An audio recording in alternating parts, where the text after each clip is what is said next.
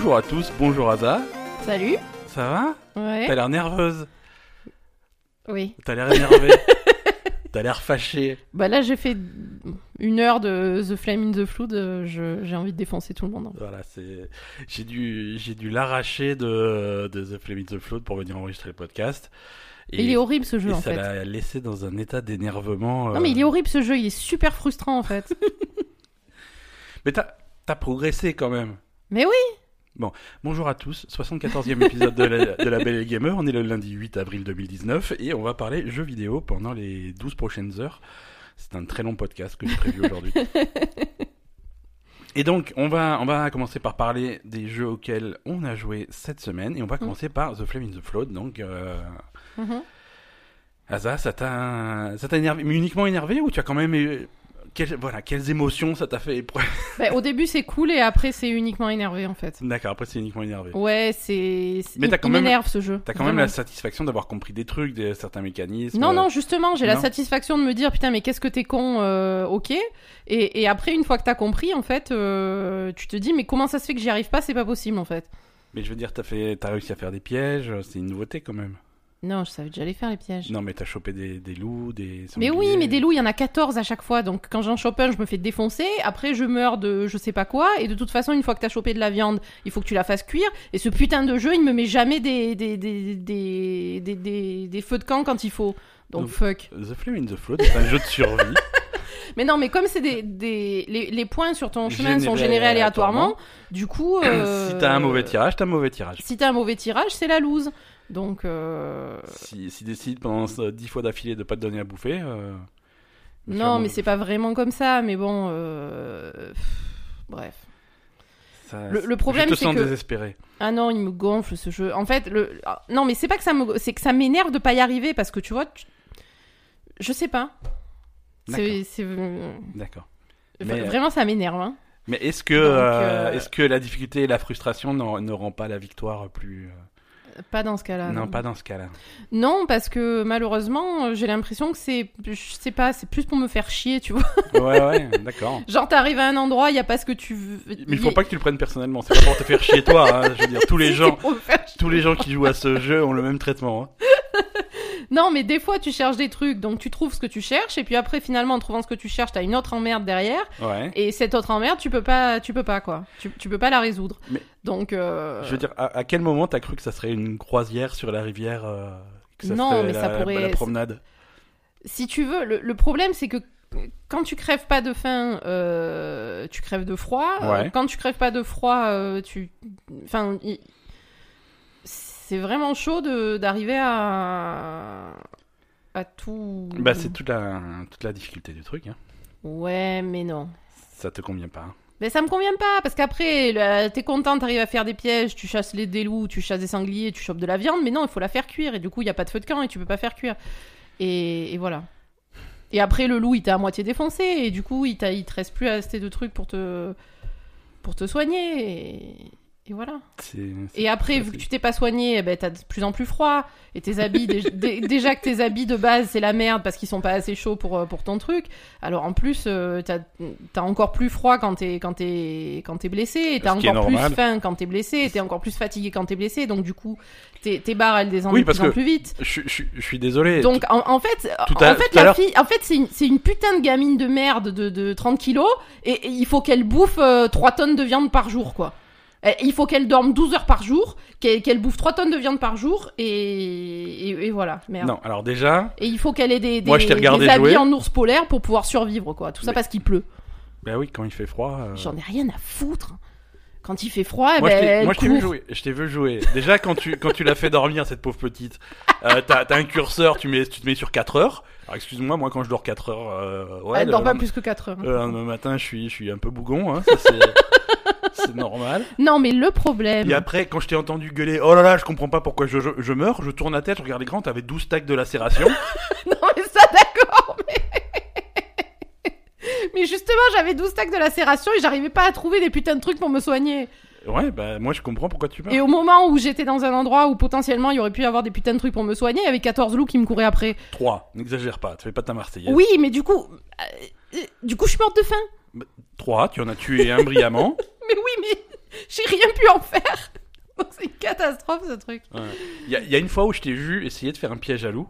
Et puis le loup il t'attaquait en même temps, donc ça interrompait le truc. Mais oui, tu Et le au- fais trois fois. à chaque- Et au lieu d'essayer de, de, de, de, de fuir, de déplacer, de d'éloigner le loup du truc, Mais non, tu recommences. Bah si, tu tu t'éloignes, tu reviens, et euh, peut-être que Mais tu à la s'en fin. de- bat les couilles le loup. En Il fait, faut essayer de le le problème, feinter, quoi. ben, en fait, le problème, c'est que les loups et les sangliers, il faut arriver à pas les déclencher. Ouais. Donc, des- on va dire, euh, parfois, quand t'arrives et qu'ils sont tranquilles, t'arrives à faire ton piège avant. Par contre, Ouais. une fois que tu les as déclenchés, tu l'as dans l'os. Ils te suivent euh, pour toute la vie. hein. Donc faut être un peu plus prudent quand tu t'approches de- d'endroits que tu connais pas. Oui Et, et ça, par contre, la prudence, tu connais pas. Non, mais c'est pas ça. Bon, Non, mais tu, tu m'énerves, hein. non, mais ça va. Non, mais parce que. Quand- J'essaie de comprendre ce qui t'arrive. Mais Écoute-moi. Le problème, c'est que quand t'es en train de crever de faim et qu'il faut absolument que tu trouves un truc à bouffer, sinon tu vas mourir, Ouais. ou alors que t'es en train de crever de ta, de ta jambe cassée et qu'il faut absolument que tu trouves un truc pour te soigner, sinon tu vas mourir, Mhm. ben tu cours quand t'arrives dans les trucs. Tu te jettes dedans pour voir s'il y a des choses qui t'intéressent. Ouais. Parce que t'es à deux doigts de la mort. Donc du coup, euh, ben ouais, le loup Oui, euh, non, il tu- te voit. Faut peser le pour et le contre, quoi, c'est sûr. non, c'est c'est c'est- c'est vraiment pas évident, quoi. Donc c'était The Flame in the Flood. Euh, non, mais c'est rigolo de te voir euh, Non, non, c'est vraiment pas évident. Et en plus, moi, il y a un truc qui me gêne beaucoup dans ce jeu, c'est ce putain de chien de Il arrête pas merde. d'aboyer, de couiner. Mais de- je le déteste. Je veux qu'il meure. C'est pas possible. Mais non, pauvre bête. Non, pauvre bête. Non, mais... non, mais en fait, je vous explique. On- On a un le, le chien des voisins, il aboie exactement pareil que le chien de nos voisins qui nous fait chier depuis des années. Et bon, il nous fait un peu moins chier en ce moment, mais bon, pas, il a pas fait exprès. Mais euh, mais du coup, il m'énerve ce chien.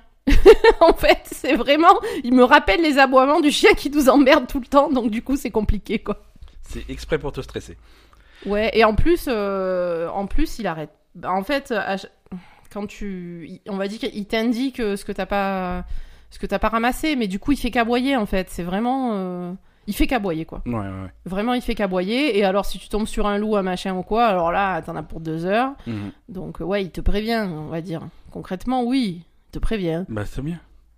Mais j'aime pas les chiens qui aboient. Bah écoute, c'est comme ça. Je comprends pas. Bah il essaie de te Je parler. comprends pas pourquoi ça aboie les chiens. Mais, Mais il essaye de communiquer avec toi. le oui, pauvre. mais je- déjà de base dans la vie, je comprends pas pourquoi ça aboie un chien. Mais alors il essaye plus, de communiquer avec toi. En plus, ils m'en foutent dans les jeux vidéo, quoi. Donc non. Moi, quand ça miaule, je comprends. Quand ça aboie, je comprends pas. C'est vrai. c'est comme ça. C'est la vie. Euh, on va, on va changer de sujet, hein, puisque visiblement ça t'énerve. on va essayer de Non, mais je, je plus cool, réussirai. non, mais tu vois ce qui Non, m'énerve je veux dire, tout le monde est tendu là. les, les, les, les gens, c'est chez eux là, ils sont, Ils sont pas bien, là. non, ils sont pas, ils sont, ils sont couchés par terre, ils sont recroquevillés, recroquevillés là, ils sont en PLS. c'est- Tout le monde est en panique quoi. Et oui, je comprends. Donc on, on va essayer de se détendre. Non, mais j'y arriverai. Mais je, sais, le truc, le problème. Alors, sachez-le, euh, chers auditeurs de la Belle Gamer, quand vous recommandez un jeu à Asa, sachez qu'elle est, euh, elle est têtue et elle abandonne jamais. Donc, essayez de lui conseiller les pires jeux parce qu'elle lâchera pas l'affaire. Donc, c'est drôle après. Laissez-moi tranquille. Euh, alors, on va continuer à parler des dernières nouveautés, hein, puisque c'est un podcast d'actualité. J'ai joué toute la semaine à Sea of Thieves. Oh putain. Mais oui, Sea of Thieves. J'ai ressorti mon bateau, j'ai ressorti mon petit pirate, euh, qui, moi, qui, euh, il s'en sort plutôt bien, mon pirate. Il est. Je sais pas, on le voit jamais. Alors toi, tu aimes toujours pas Sea of Thieves. hein Ça va être dur cet épisode. hein. Ça Non, va être dur, non, cet mais épisode. non, non, voilà. mais moi- c'est ce qu'on disait de Sea of Thieves hier, en fait. C'est que ça pourrait être le meilleur jeu du monde.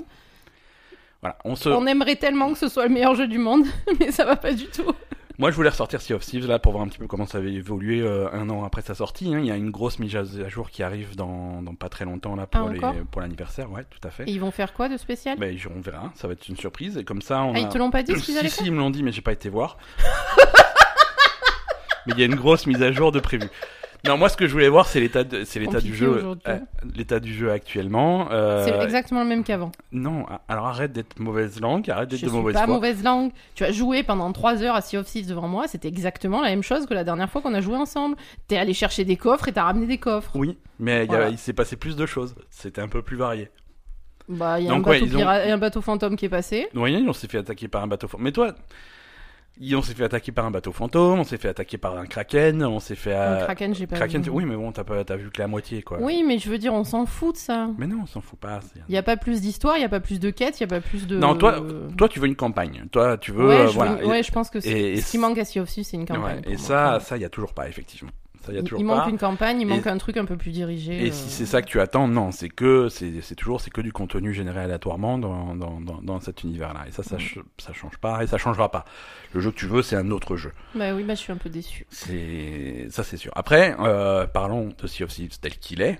Mhm. Euh, et là, par contre, euh, par contre, il y a des, ils ont quand même fait du boulot là-dessus. Il y a des trucs en plus. Euh, Alors, effectivement, ça révolutionne pas le jeu. Hein, c'est toujours le la même boucle, c'est-à-dire partir sur des voyages, se Mhm. fixer des objectifs et en, en chemin, il va se passer des trucs ou pas. Ouais. Euh, donc, ça- et, et après, euh, ça te donne les outils pour te faire tes propres aventures, tes propres trucs, parce que euh, voilà, il va se passer des choses, tu vas réagir d'une façon ou d'une autre, et donc c'est vraiment c'est un bac à sable assez dynamique dans lequel Oui. tu peux t'amuser. Non, mais après, tu as raison. On va dire, même les trucs de base, c'est vrai que c'est assez intéressant Mm. parce que tu tombes toujours sur. bah, on va dire déjà au départ, tu peux choisir tes quêtes. Un peu plus- tu Ouais, tu ouais. prends celle qui t'intéresse le plus, quoi, selon les trucs. Et puis après, tu vas tomber sur des trucs en chemin. Bon, effectivement. euh, voilà. Alors- Mais effectivement, le problème, c'est qu'après, tu rentres le bateau plein et là, tu te fais choper par un connard juste devant ton. ton Eh, c'est- truc. voilà, t'as pris les risques, mais euh, c'est vrai que ça, après moi, ce que je veux faire, c'est jouer à Sea of Thieves. Là, j'ai joué en solo pendant pendant cette Mais semaine. je jouerai avec toi la prochaine fois. Tu peux jouer avec moi, mais aussi ce qu'on peut, ce que je vais essayer de faire, c'est de rejoindre des, des équipages euh, aléatoires. Ah oui, c'est vrai, tu peux faire ça. Ouais, tu peux, tu peux matchmaker avec d'autres joueurs et se retrouver dans un équipage de Un 2, gros 3, bateau. 4, voilà, Ouais. un gros bateau pour faire partie du truc, pour voir un petit peu comment ça se passe. Ça, ça, c'est, j'aimerais voir, j'aimerais voir comment ça évolue de ce côté-là. D'accord. Donc ça, ça peut être intéressant parce que oui, en solo, en solo, du coup, tu te retrouves avec des situations un petit peu compliquées et des, et des trucs un peu frustrants. Effectivement, quand tu dois décharger tout ton bateau avec Ouais, 12 ça coffres au te trésor prend avec tes solos, c'est pénible. Euh, un, épisode, un équipage de 4, si ça te fait 2-3 allers-retours, c'est pas un... Oui, là, effectivement, c'est euh, moins ouais, il pénible. faut, faut, C'est faut- moins il chiant. faut une heure pour décharger. Après, pour manœuvrer ton bateau, c'est aussi compliqué parce Ouais, que t'es c'est- à la fois à la barre, C'est plus à- sympa à plusieurs. à l'encre, à truc. Voilà. euh, donc, Parce que euh, s'il se passe quelque chose, eh ben, tu pilotes plus ton bateau parce qu'il faut que tu le répares, il faut que tu ça, colmates les fuites, que tu écopes, compliqué des trucs tout comme ça. Ouais. Donc ça marche solo, mais tu sens que c'est vraiment pas fait pour, et du coup il y a des frustrations qui s'ajoutent euh, quand, quand tu es seul, quoi. Que tu as ça. pas, même à deux, que tu as pas à deux. Mm. Et donc, euh, donc ça c'est ça c'est à voir. On va pas on va pas passer des heures sur Sea of Thieves, hein, c'est pas la comme dit la grande nouveauté, mais je voulais voir euh, ce qu'il en était. On a fait un petit peu les nouvelles îles volcaniques, c'est c'est pas très accueillant, mais c'est fait pour. On s'est pris une, une éruption volcanique dans la gueule. Ouais. C'est ouais, bah, non, m'a- mais ça- je, je- je suis désolée. Donc, je sais que je suis chiante et Ouais, tout, mais ça m'a pas chiante, transcendé. ouais. Non, mais je suis désolée, je, je le reconnais, mais ça m'a pas transcendé du tout, quoi. ouais. C'est des îles avec des éruptions, des trucs qui sortent de. Enfin, on s'en fout. Ouais, quoi. mais c'était. Enfin, moi j'ai trouvé ça ma- marrant à jouer avec l'eau qui devient trop chaude. Euh, tu prends du dégât quand t'es dans l'eau. Ça change un petit peu les paramètres et du coup, c'est Mhm. tu, tu gères, tu gères la situation différemment. Moi j'ai trouvé ça intéressant. C'est Mais c'est encore un jeu malheureusement, qui est, qui est plein de potentiel, qui est pas du tout Ouais. exploité. Mais, euh, mais il continue à rajouter des choses au fur et à mesure et je trouve ça intéressant. Non, c'est sûr. Je sais pas. Après, moi, euh, les îles volcaniques, euh, ça me plaît pas trop parce que je préfère les îles, euh, les îles, les vraies îles, quoi. Voilà, tu vois, ouais, ouais. Les îles, les, les Toi, îles il des Caraïbes. Il te faut euh, les cocotiers, les machins. bah, parce que c'était comme ça, des îles volcaniques. Ouais. Il y en a pas dans les Caraïbes. Hein. Euh, Il y a que ça dans les Caraïbes. C'est le principe des Caraïbes. Oh, ça va.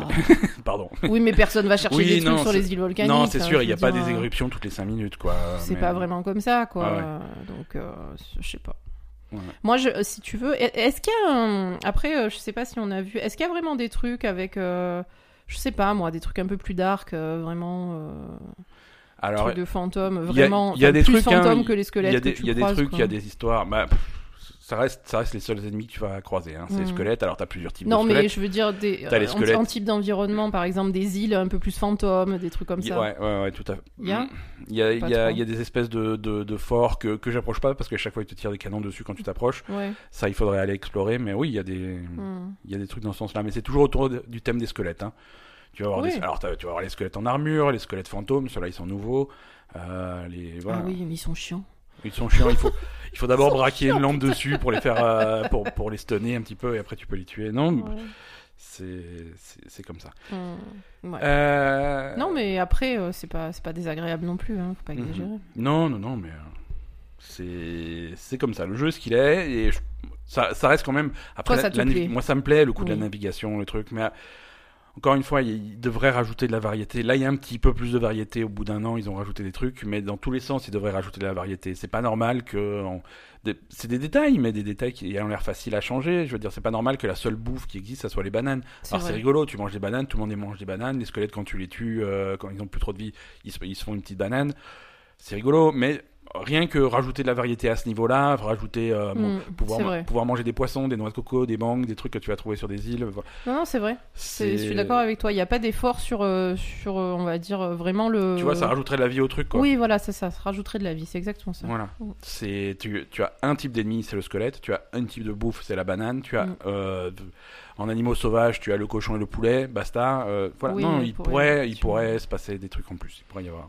Oui, mais même sur les, sur les quêtes, ils pourraient varier un petit peu les trucs. Mhm. euh, c'est pas. Enfin, voilà, c'est Ouais. pas. C'est. Ouais, je sais pas. Mais voilà. Après, il y a toujours ce. ce- Et après, je sais pas, moi, tu dis que c'est pas un jeu. Je, je trouve que c'est un jeu qui pourrait très bien se prêter à une campagne. hein. Tu, tu fais un petit truc parallèle euh, avec. euh, tu vas à cette île, tu ramènes ça. Tu vas à cette île, tu ramènes ça. Enfin, un truc. euh, Oui, oui, ça pourrait, mais euh, c'est. Pas compliqué à faire, je trouve. hein. C'est pas ce qu'ils développent et c'est pas dans ce sens-là qu'ils vont, quoi. Oui, mais, ils pourraient le faire. hein. Enfin, j'en sais rien, moi. Bien sûr, Je sais pas. bien sûr. Ou ils pourraient faire pas forcément une campagne, mais des, des suites de quêtes, en fait. Mhm. Des, enfin, des trucs un peu plus suivis avec une petite histoire, enfin, tu vois. Oui, euh. oui, avec des personnages, euh, des machins, Mhm. des, des gens qui habitent sur ces îles, autres que les trois marchands. euh, Oui, parce que les marchands, c'est toujours les mêmes. Mhm. ouais. Enfin, enfin, c'est pas toujours les mêmes, mais. on- Alors ils ont rajouté des trucs, tu vois, il y a, y a plus de lignes de dialogue avec les marchands, il y a de temps en temps il y a un, un personnage à qui tu peux parler, des trucs comme ça, mais Oui, mais bon, si c'est pour que ça serve à rien, euh, enfin, tu vois, euh, Mm. c'est pas. Je sais pas. non, c'est pour donner un petit peu de- Mm, d'ambiance. C'est un peu dommage. C'est un peu dommage. Euh, bon, Sekiro, ça continue à, à, à Sekiroter. Hein. euh. Et j'ai joué à Sekiro. T'as joué à Sekiro Shadows Die Twice, donc tu as, c'est pas pour toi non plus. hein. Mais, bien sûr, c'est pour moi. Ah, Pardon, excuse-moi. si, si tu devais choisir entre jouer à Sekiro et jouer à Fl- The Flame in the Flood, c'est Je vais jouer à Witcher plutôt. tu as joué à Witcher. Ouais. Euh, non, je. Non, Sekiro. Euh... Sekiro, donc tu as fait le, le Shinobi. T'as fait le début un petit peu. Ouais, j'ai fait le tout début. Mais je suis fière de moi parce que j'ai réussi quand même à tuer des mecs. euh, parce ouais, que je tu- pensais pas du tout en fait. Ouais, ouais. Et avec les contres et tout, quoi, Ah hein, ouais, comme il ouais, faut. je les contre et tout, machin. Mais bon, après, euh, c'est pas un jeu dans lequel j'ai envie de m'investir vraiment Mhm. parce que bon, je te regarde, ça suffit. c'est un investissement. Parce que après, voilà, euh, l'exploration et tuer trois mecs, tout ça, c'est rigolo, mais te taper les boss et tout, ça, c'est un peu trop pour Mhm. moi, je pense. Mais, mais toi, tu progresses bien là. t'es- Ouais, je progresse bien et, euh, et je crois que je suis au-delà de ce qu'on appelle le déclic de, de Sekiro. Je commence Mhm. vraiment à, à avoir le jeu en main, les rythmes, les, les machins. euh, Donc ça, ça se passe plutôt bien quand, Mhm. quand j'aborde un nouveau boss ou un truc comme ça. C'est c'est plutôt serein, c'est ça se passe bien. Le dernier, t'as bien défoncé C'est, quand même. Hein. Le... Oui, mais on peut pas le tuer encore. C'est parce que c'est un fantôme et on n'est pas équipé pour. Ça, c'est un autre problème. Mais, euh, mais voilà, non, non, c'est. Non, c'est bien. Voilà, ça me plaît beaucoup. Sekiro, Mm. ça a l'air d'être un jeu long. Là, j'en suis au stade où je commence à me poser des questions sur. euh, Parce qu'il y a- il y, a plusieurs fins différentes, hein, comme dans Bloodborne, comme dans les Dark Souls. D'accord. Donc euh, là, je commence un petit peu à me renseigner euh, sur dans quel ordre il faut faire les boss, dans quel ordre il faut faire les zones pour, Pour la pour faire la, la bonne fin. Et, et ça, bon, j'ai pas honte de le dire, hein, je me sers d'un guide parce que c'est tellement obscur et tellement. euh, Ouais, c'est un peu compliqué. ouais, voilà, si t'as pas le guide sur les genoux, c'est Mm. c'est compliqué. Mais, mais, mais voilà, non, c'est intéressant. Euh, on, on, on reparlera un petit peu plus tard dans cet épisode de Sekiro, euh, parce que, hum, en fait, c'est un jeu qui, qui réveille un petit peu un débat que, qui ressort régulièrement dans le, la communauté des, des, des, des- joueurs. quoi. C'est la difficulté dans les jeux vidéo. Est-ce qu'un Mm. jeu euh, doit être difficile, doit pas être difficile, euh, doit proposer des, des niveaux de difficulté différents, des trucs comme ça euh, C'est. Mm. C'est. Oui, on, on, on- on- on en parle parlera tout à l'heure. Ouais, on en mais parle tout à l'heure. Moi, personnellement, j'aurais bien aimé un- une difficulté Mhm. inférieure à Sekiro pour les joueurs un peu moins Ouais. Confirmés. Quoi. On, on, on en parle tout à l'heure. D'abord, on va, on va quand même d'abord parler des news parce qu'il s'est passé deux trois trucs cette semaine quand Et même. attends Ah pardon. Oh, j'ai fini Mutant Year Zero cette Oh là là, oui c'est vrai. Attends, je l'avais pas noté dans mon épisode. Ouais. Excuse-moi. Donc voilà, ouais, ta, ta croisade sur euh, Mutant Year Zero est arrivée à sa fin. Oui, Et t'étais pas super. euh, mais en, fait, euh, les gens, ils vont vraiment croire que je suis Ouais, une pète couille. quoi. on, on re- on- on reçoit récemment, euh, régulièrement des commentaires. Je fais, ouais, vous avez bien votre podcast, mais bon, Asa, qu'est-ce qui se passe Ouais, on dirait que je suis jamais contente, mais. euh, Bon. Alors, le jeu en lui-même, euh, Voilà. ça c'est très très bien, il n'y a pas de Le problème. jeu, il t'a beaucoup plu. hein. Oui, oui, beaucoup. Ouais. Moi, je- j'ai beaucoup aimé les combats, tout ça, c'est intéressant et tout. Mhm. Et c'est cool.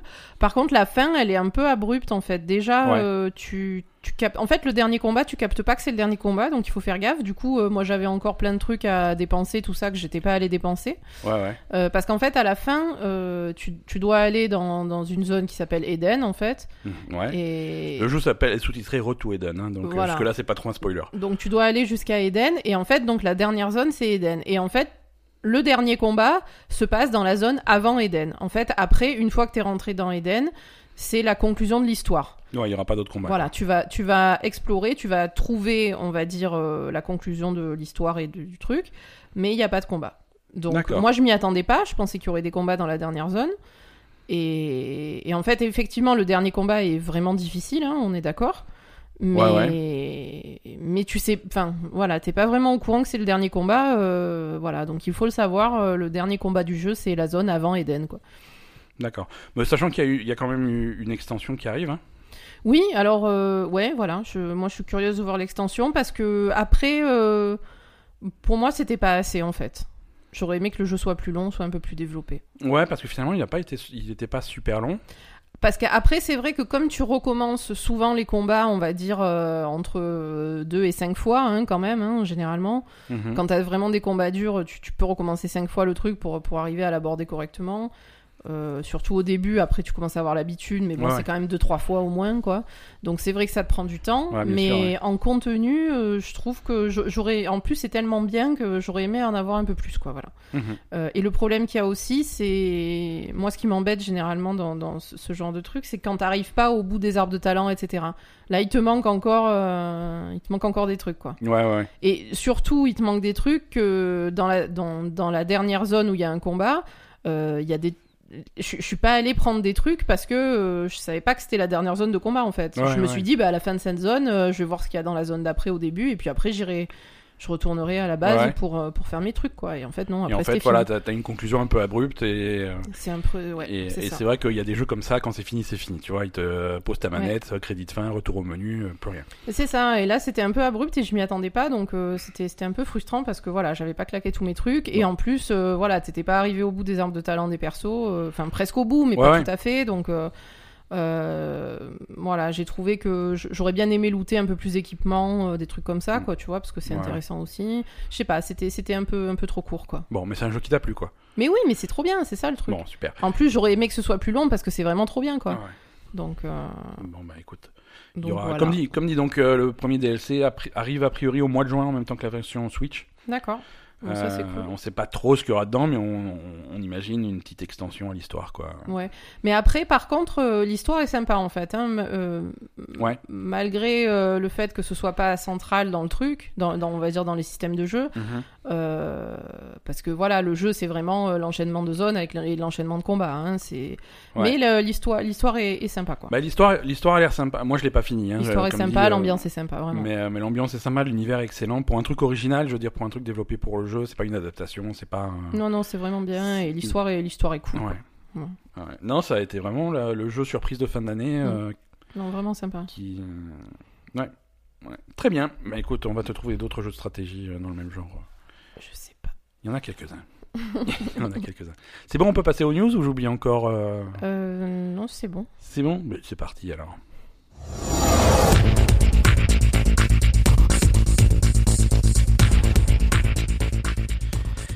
Euh, Borderlands, Ah troisième du nom. ouais, Donc ils avaient promis plus d'infos là euh, cette semaine. c'était pas vrai. Euh, c'est- c'est- non, et été mauvaise langue. En fait, été mauvaise langue sur Twitter. J'ai dit qu'ils avaient promis des infos qu'ils n'avaient pas données. En fait, il y en a eu un petit peu quand même.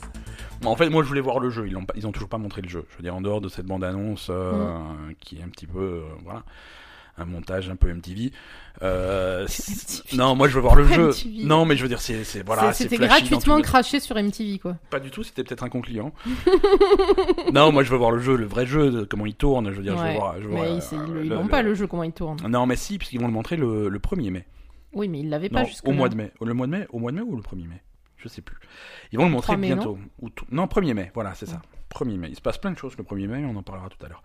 Euh, donc le jeu, hein, le, vrai gameplay reveal, ça sera le 1er mai, mais en attendant, ils ont quand même euh, dévoilé quelques, quelques détails. Euh, les détails étant que ça sera, euh, ça sera un nouveau Borderlands. Ça sera vraiment Borderlands 3 dans le sens... c'est la suite du 2, il n'y a pas de changements fondamentaux, c'est un petit peu ce qu'on pressentait. Mhm. Euh, on va pas se retrouver sur un sur un, un shooter à loot en ligne à la Destiny, à la Anthem, à la Division, c'est pas ça. Mhm. C'est vraiment euh, on reprend la formule de Borderlands 2 et on et on étend sur cette sur ce thème-là. Mhm. Toujours donc avec les quatre personnages à choisir au début. Mhm. Tu choisis entre quatre, euh, sachant que C'est donc, pas les mêmes que dans le 2 là pour le c'est pas le même que dans le 2 et c'est pas le même que dans le 1. Encore, c'était à chaque fois 4 quatre, euh, quatre différents. Dans, dans le 1, c'était une série de 4. Dans le 2, c'était d'autres, euh, 4 autres. Et là c'est encore 4 autres. Euh, dans dans Pré-Séquel aussi, le truc qu'ils avaient fait, c'était 4 autres. Et là, c'est encore 4 de plus. D'accord. 4 de plus. Mais du coup, c'est des- voilà, c'est des personnages nommés qui sont dans l'univers. Et du coup, ça étoffe l'univers à chaque fois. Tu vas, c'est des tu vas retrouver dans Borderlands 3 les personnages du 2 et les personnages du 1. Tu vas les croiser, ils vont te donner des quêtes, des trucs comme ça, quoi. D'accord. Et, et donc là, c'est quatre nouveaux. euh, donc c'est les archétypes habituels. Hein. T'as t'as Amara qui est la sirène, c'est ceux qui ont des pouvoirs un petit peu magiques. Mhm. Euh, tu as Moss qui est le, le, le gunner, celui qui a les gros les gros flingues et tout. Il a, elle a même euh, un espèce de d'ours mécanique. Mhm. Donc qui avec elle, il y a Flack qui est un espèce de robot, je crois, et, et Zane qui est un espèce d'agent secret. Euh, donc voilà, tu choisis, tu crées pas ton personnage. Mhm. C'est pas, il y a, Oui, pas- oui, y a comme pas dans- de, mais on aurait pu, tu vois, on aurait pu se diriger par là, mais non. Non, vas- ils sont- vraiment, ils- tu ils sont choisis- vraiment- ils, sont vraiment restés dans le. Cette équipe avec euh, quatre personnages qui ont chacun leur personnalité, Et du coup, toi, ça te, ça te déçoit un peu qu'ils aient absolument pas fait évoluer le concept du tout? un petit peu. Ouais. Un petit peu. euh, maintenant, maintenant j'y jouerais, hein, tu vois, mais j'aurais Mais c'est la même chose que le 2, quoi. Y a rien C'est la même de- chose que le 2. Le 2 date de 2012, on est en 2019. euh, Peut-être qu'il fallait passer à autre chose. C'est vrai. Ils auraient Euh, pu essayer de faire évoluer le truc. Mais voilà, tu as ces quatre Ouais. personnages euh, et on est toujours dans cet esprit de coop jusqu'à 4 joueurs. Donc vraiment, Mm. tu peux monter cette équipe de 4 pour faire les trucs. Ça, ça peut être sympa. Ils ont montré un petit peu les, les méchants, euh, les, qui sont deux jumeaux, les, les jumeaux Calypso.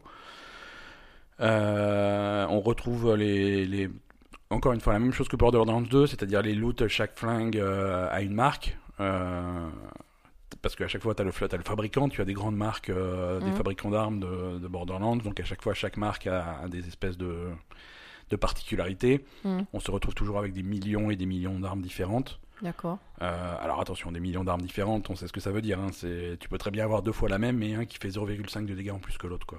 Oui, donc. C'est- Mais, mais, mais quand même, voilà, c'est quand même, c'est Mhm. quand même une grosse variété. euh, c'est quand même euh, plein de choses que tu peux. Voilà, le, chaque, chaque flingue que tu vas trouver va être très différent. Il faut les tester pour voir lequel te plaise le plus. Il y en a qui font vraiment des trucs bizarres. Mhm. Ils, ils partent vraiment dans des, dans, dans des choses euh, C'est bien ça. particulières. Oui, oui, oui, dans Ça Borderlands. peut être rigolo. hein. Ouais, dans Borderlands 2, il y avait un flingue qui t'insultait à chaque fois que tu tirais avec, des trucs comme ça. Ça me plaît ça. Mais je sais que ça te plaît. Je sais que ça te plaît. Alors par contre, ce qu'ils rajoutent dans Borderlands 3 qui n'était pas dans le 2, c'est des options de customisation de, de tes flingues. Tu peux changer les, c'est bien ça. le chargeur, les machins, les trucs Mhm. pour, euh, pour influencer la précision, le- la, la portée, les dégâts, ce genre de choses. Ah, ça, ça y était pas du tout dans le 2 ça, il était pas du tout. T'avais un flingue et il était, il il tel qu'il est. Il était Mhm. tel qu'il est. Alors que là, tu peux faire un flingue et tu peux dire ah ce flingue il serait bien s'il avait euh, des un chargeur un peu plus grand quoi. Et là, euh, là tu peux, tu peux changer des trucs. D'accord. Euh, donc, euh, donc voilà, donc c'est euh, c'est du Borderlands. C'est du Borderlands. Pour la première fois, on va changer de planète, apparemment. Ah. Tu pourras aller sur différentes planètes. Et on l'a vu dans la bande-annonce, hein, il y a des planètes qui sont, a- à un moment, ils, ils sont dans une espèce de grande ville, quoi. Donc ça, on s'éloigne un petit peu du concept de Borderlands qui sont vraiment dans les, qui, Ouais, qui était l'exploration. Voilà, Borderlands à la, pla- à la base c'était l'exploration des planètes les plus lointaines de, de trucs. Là, on est plus dans des trucs civilisés. D'accord. Donc ça peut être, euh, ça peut être intéressant. Et, voilà. Ouais, ouais, ouais. Euh, Borderlands 3 sort le 13 septembre Mhm. 2019, donc la date de sortie a été annoncée. Euh, ça sort sur euh, Xbox One, sur PS4 et ça sort sur PC exclusivement euh, chez Epic Game Store. Mhm. Donc ça, bon, on le sentait venir un petit peu l'exclusivité chez, chez Epic. hein. Steam, ils ont du, de plus en plus du mal à, à avoir des jeux. En quelques en quelques mois, ça a complètement shifté. Quand t'as un nouveau jeu qui sort, tu t'attends plus à ce qui sorte sur l'Epic Game Store que sur. Ah ouais, à ce que point sur- ouais, à ce- on, on en est là quoi. En tout cas sur les sur les grands noms, Sur euh, les gros jeux, ouais. Enfin, sur les- sur- sur les gros jeux qui sont sortis euh, en 2019. Hmm. Il y en a pas des tonnes, hein, euh, mais, mais voilà, tu regardes, euh, t'as des trucs qui sont sortis sur Steam, on est d'accord. Hein, euh, Resident Evil est sorti sur Steam, Devil May Cry est sorti sur Steam, mais Metro est sorti sur l'Epic Game Store, euh, les jeux Ubisoft sortent sur l'Epic Game Store, Mm. ça c'est annoncé pour l'Epic Game Store, il y a plein de choses qui... C'est vrai. Voilà, les, tout- toutes les nouvelles annonces, toutes les nouvelles sorties, il y a beaucoup de choses qui arrivent sur l'Epic Game Store. quoi. Donc, euh, c'est... Il y a pas mal de gens à qui ça plaît pas, mais c'est... Bah tant pis pour eux. Hein, Bah tant pis pour eux, mais oui. Après Epic, Epic, Epic, c'est bien ce qu'ils font euh, parce que la concurrence ça fait ça fait toujours du bien. Par contre, il faut qu'ils améliorent un petit peu leur store qui a quand même euh, Effectivement.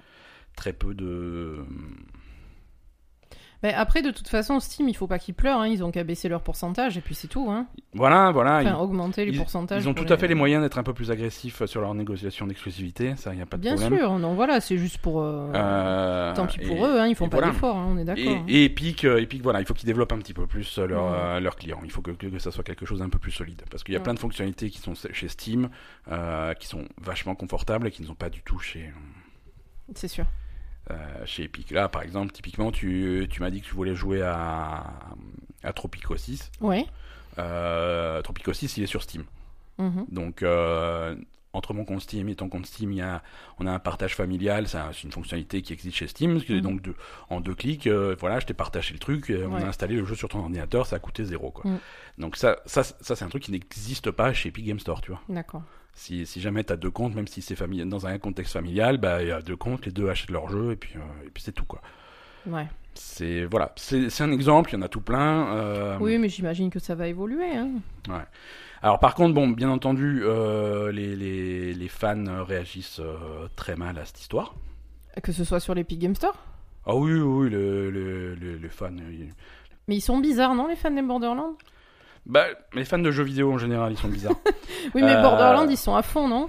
Ouais, ouais, ouais. Non, en fait, si tu veux, à chaque fois que qu'il y, a, qu'il y a un jeu qui, qui arrive sur l'Epic Game Store exclusivement, Mhm. euh, il y a une grosse réaction de la communauté derrière parce qu'il y a vra- vraiment les gens qui sont contre sont vraiment très très contre quoi. Ils sont Mais c'est les mêmes qui aiment pas les filles ou c'est. Non, non, on va pas faire d'amalgame, hein, mais c'est C'est des gens qui aiment pas trop le changement en général, c'est des gens qui aiment pas le changement. euh, Mais moi, je, je- vraiment, je comprends pas trop ce que ça peut leur foutre, quoi. Euh, Effectivement, il y a, bon, ok, c'est Il y a des fonctionnalités de en- trucs, t'as des fonctionnalités. Il y a des euh, fonctionnalités en, en- en moins et Voilà, euh, mais bon. euh, Je sais pas. et ça va un petit peu à l'encontre de si tu veux tu- PC c'est une plateforme qui est libre, je veux dire les, les les gens sont habitués à faire ce qu'ils veulent sur PC parce que voilà, tu peux installer les trucs que tu veux comme tu veux euh, Mhm. et et pendant très longtemps, comme tu dis, ça a été d'une certaine façon, tu avais tes jeux sur Steam et c'est tout quoi. Mhm. Et là, le fait que, que ça soit exclusif, ça, ça les fait chier. En fait, ils, ils veulent pouvoir avoir le choix. Ils veulent pas non plus que ça soit exclusif sur Steam, ils Mhm. veulent que ça soit sur toutes les plateformes. Et après, tu, tu achètes le jeu sur ta plateforme préférée. Oui, mais c'est pour les éditeurs, c'est enfin, pour, euh, Et plus forcément, de forcément, en il faut, après, il faut que les plateformes euh, s'alignent.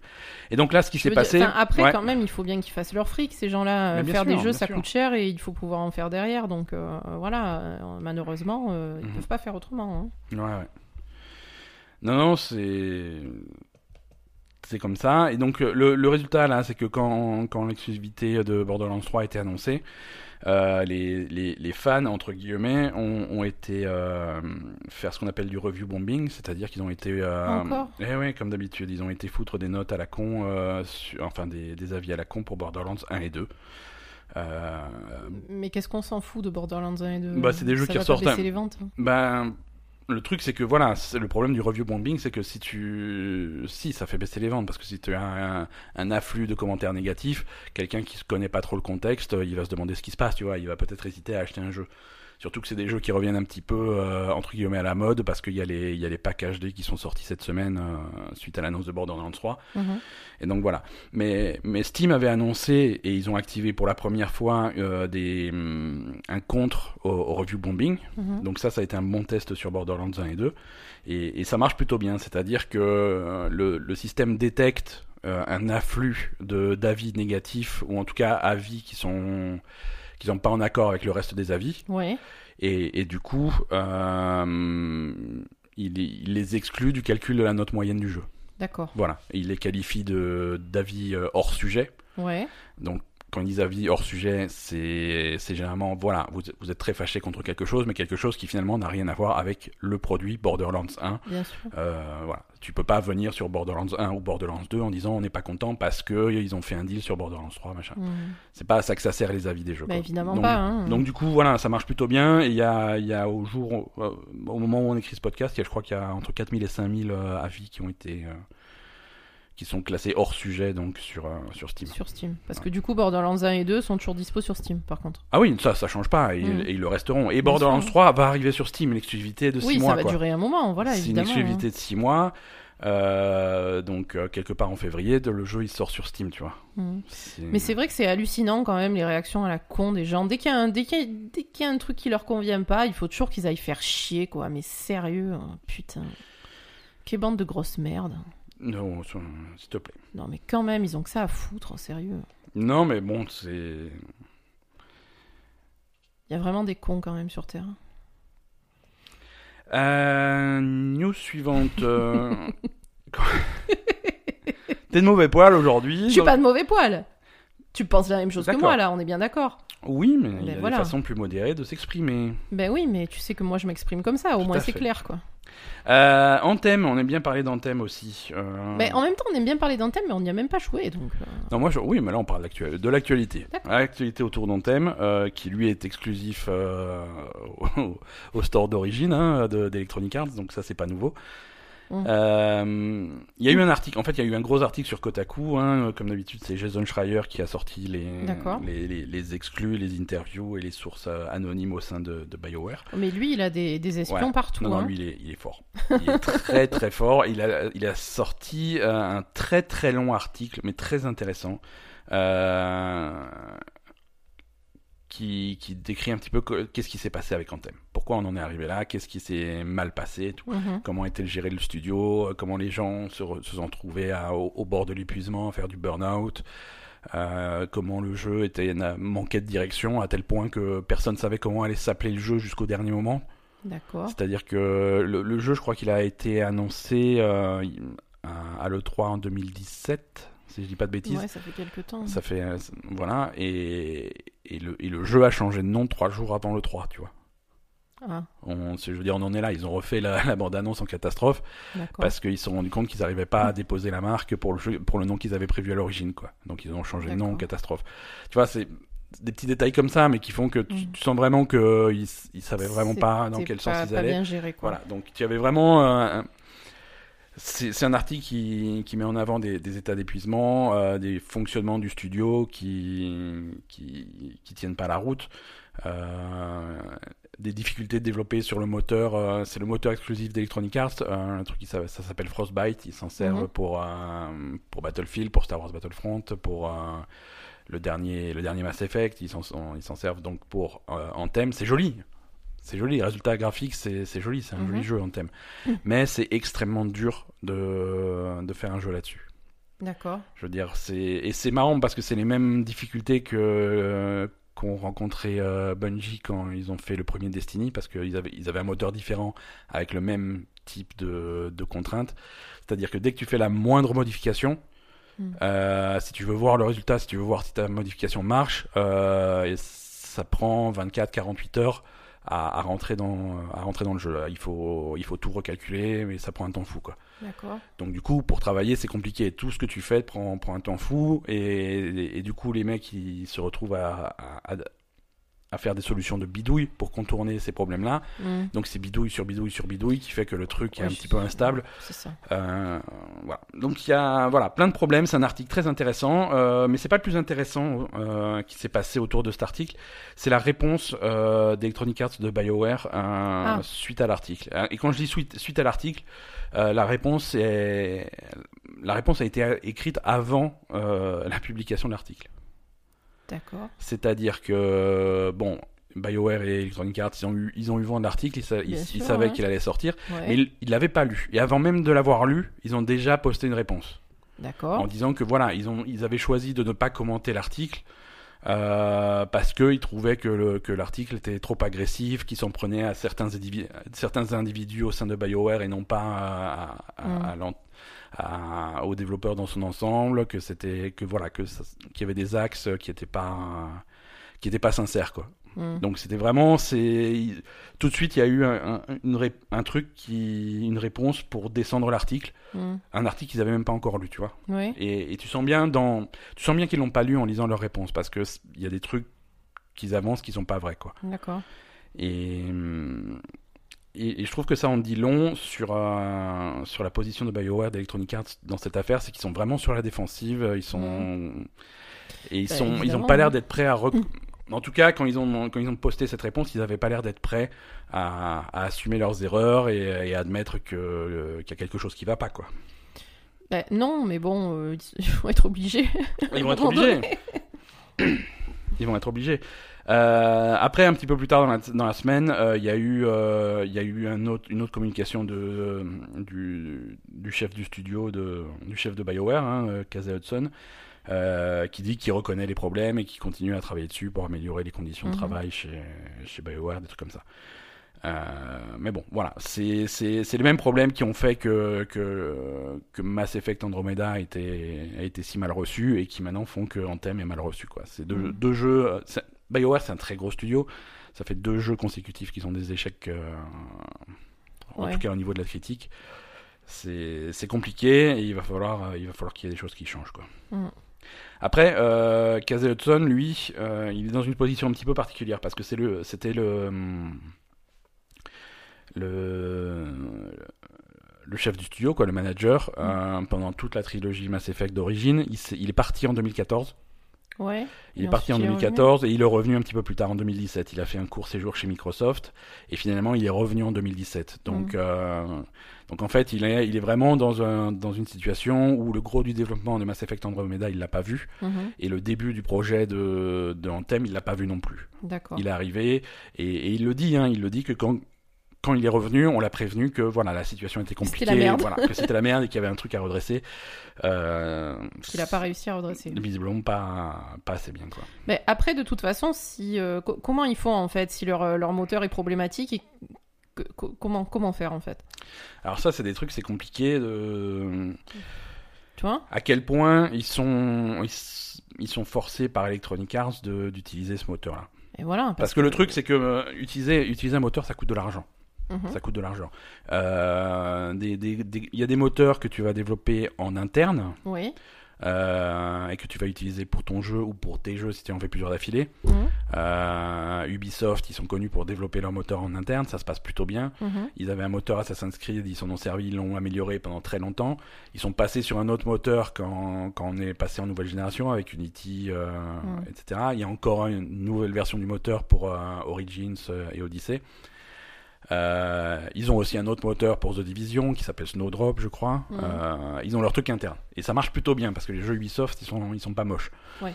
Donc et, et ils arrivent par contre en un en un chrono très court à faire énormément de contenu. Tu vois Odyssey qui a Mhm. qui qu'ils ont fait en relativement peu de temps.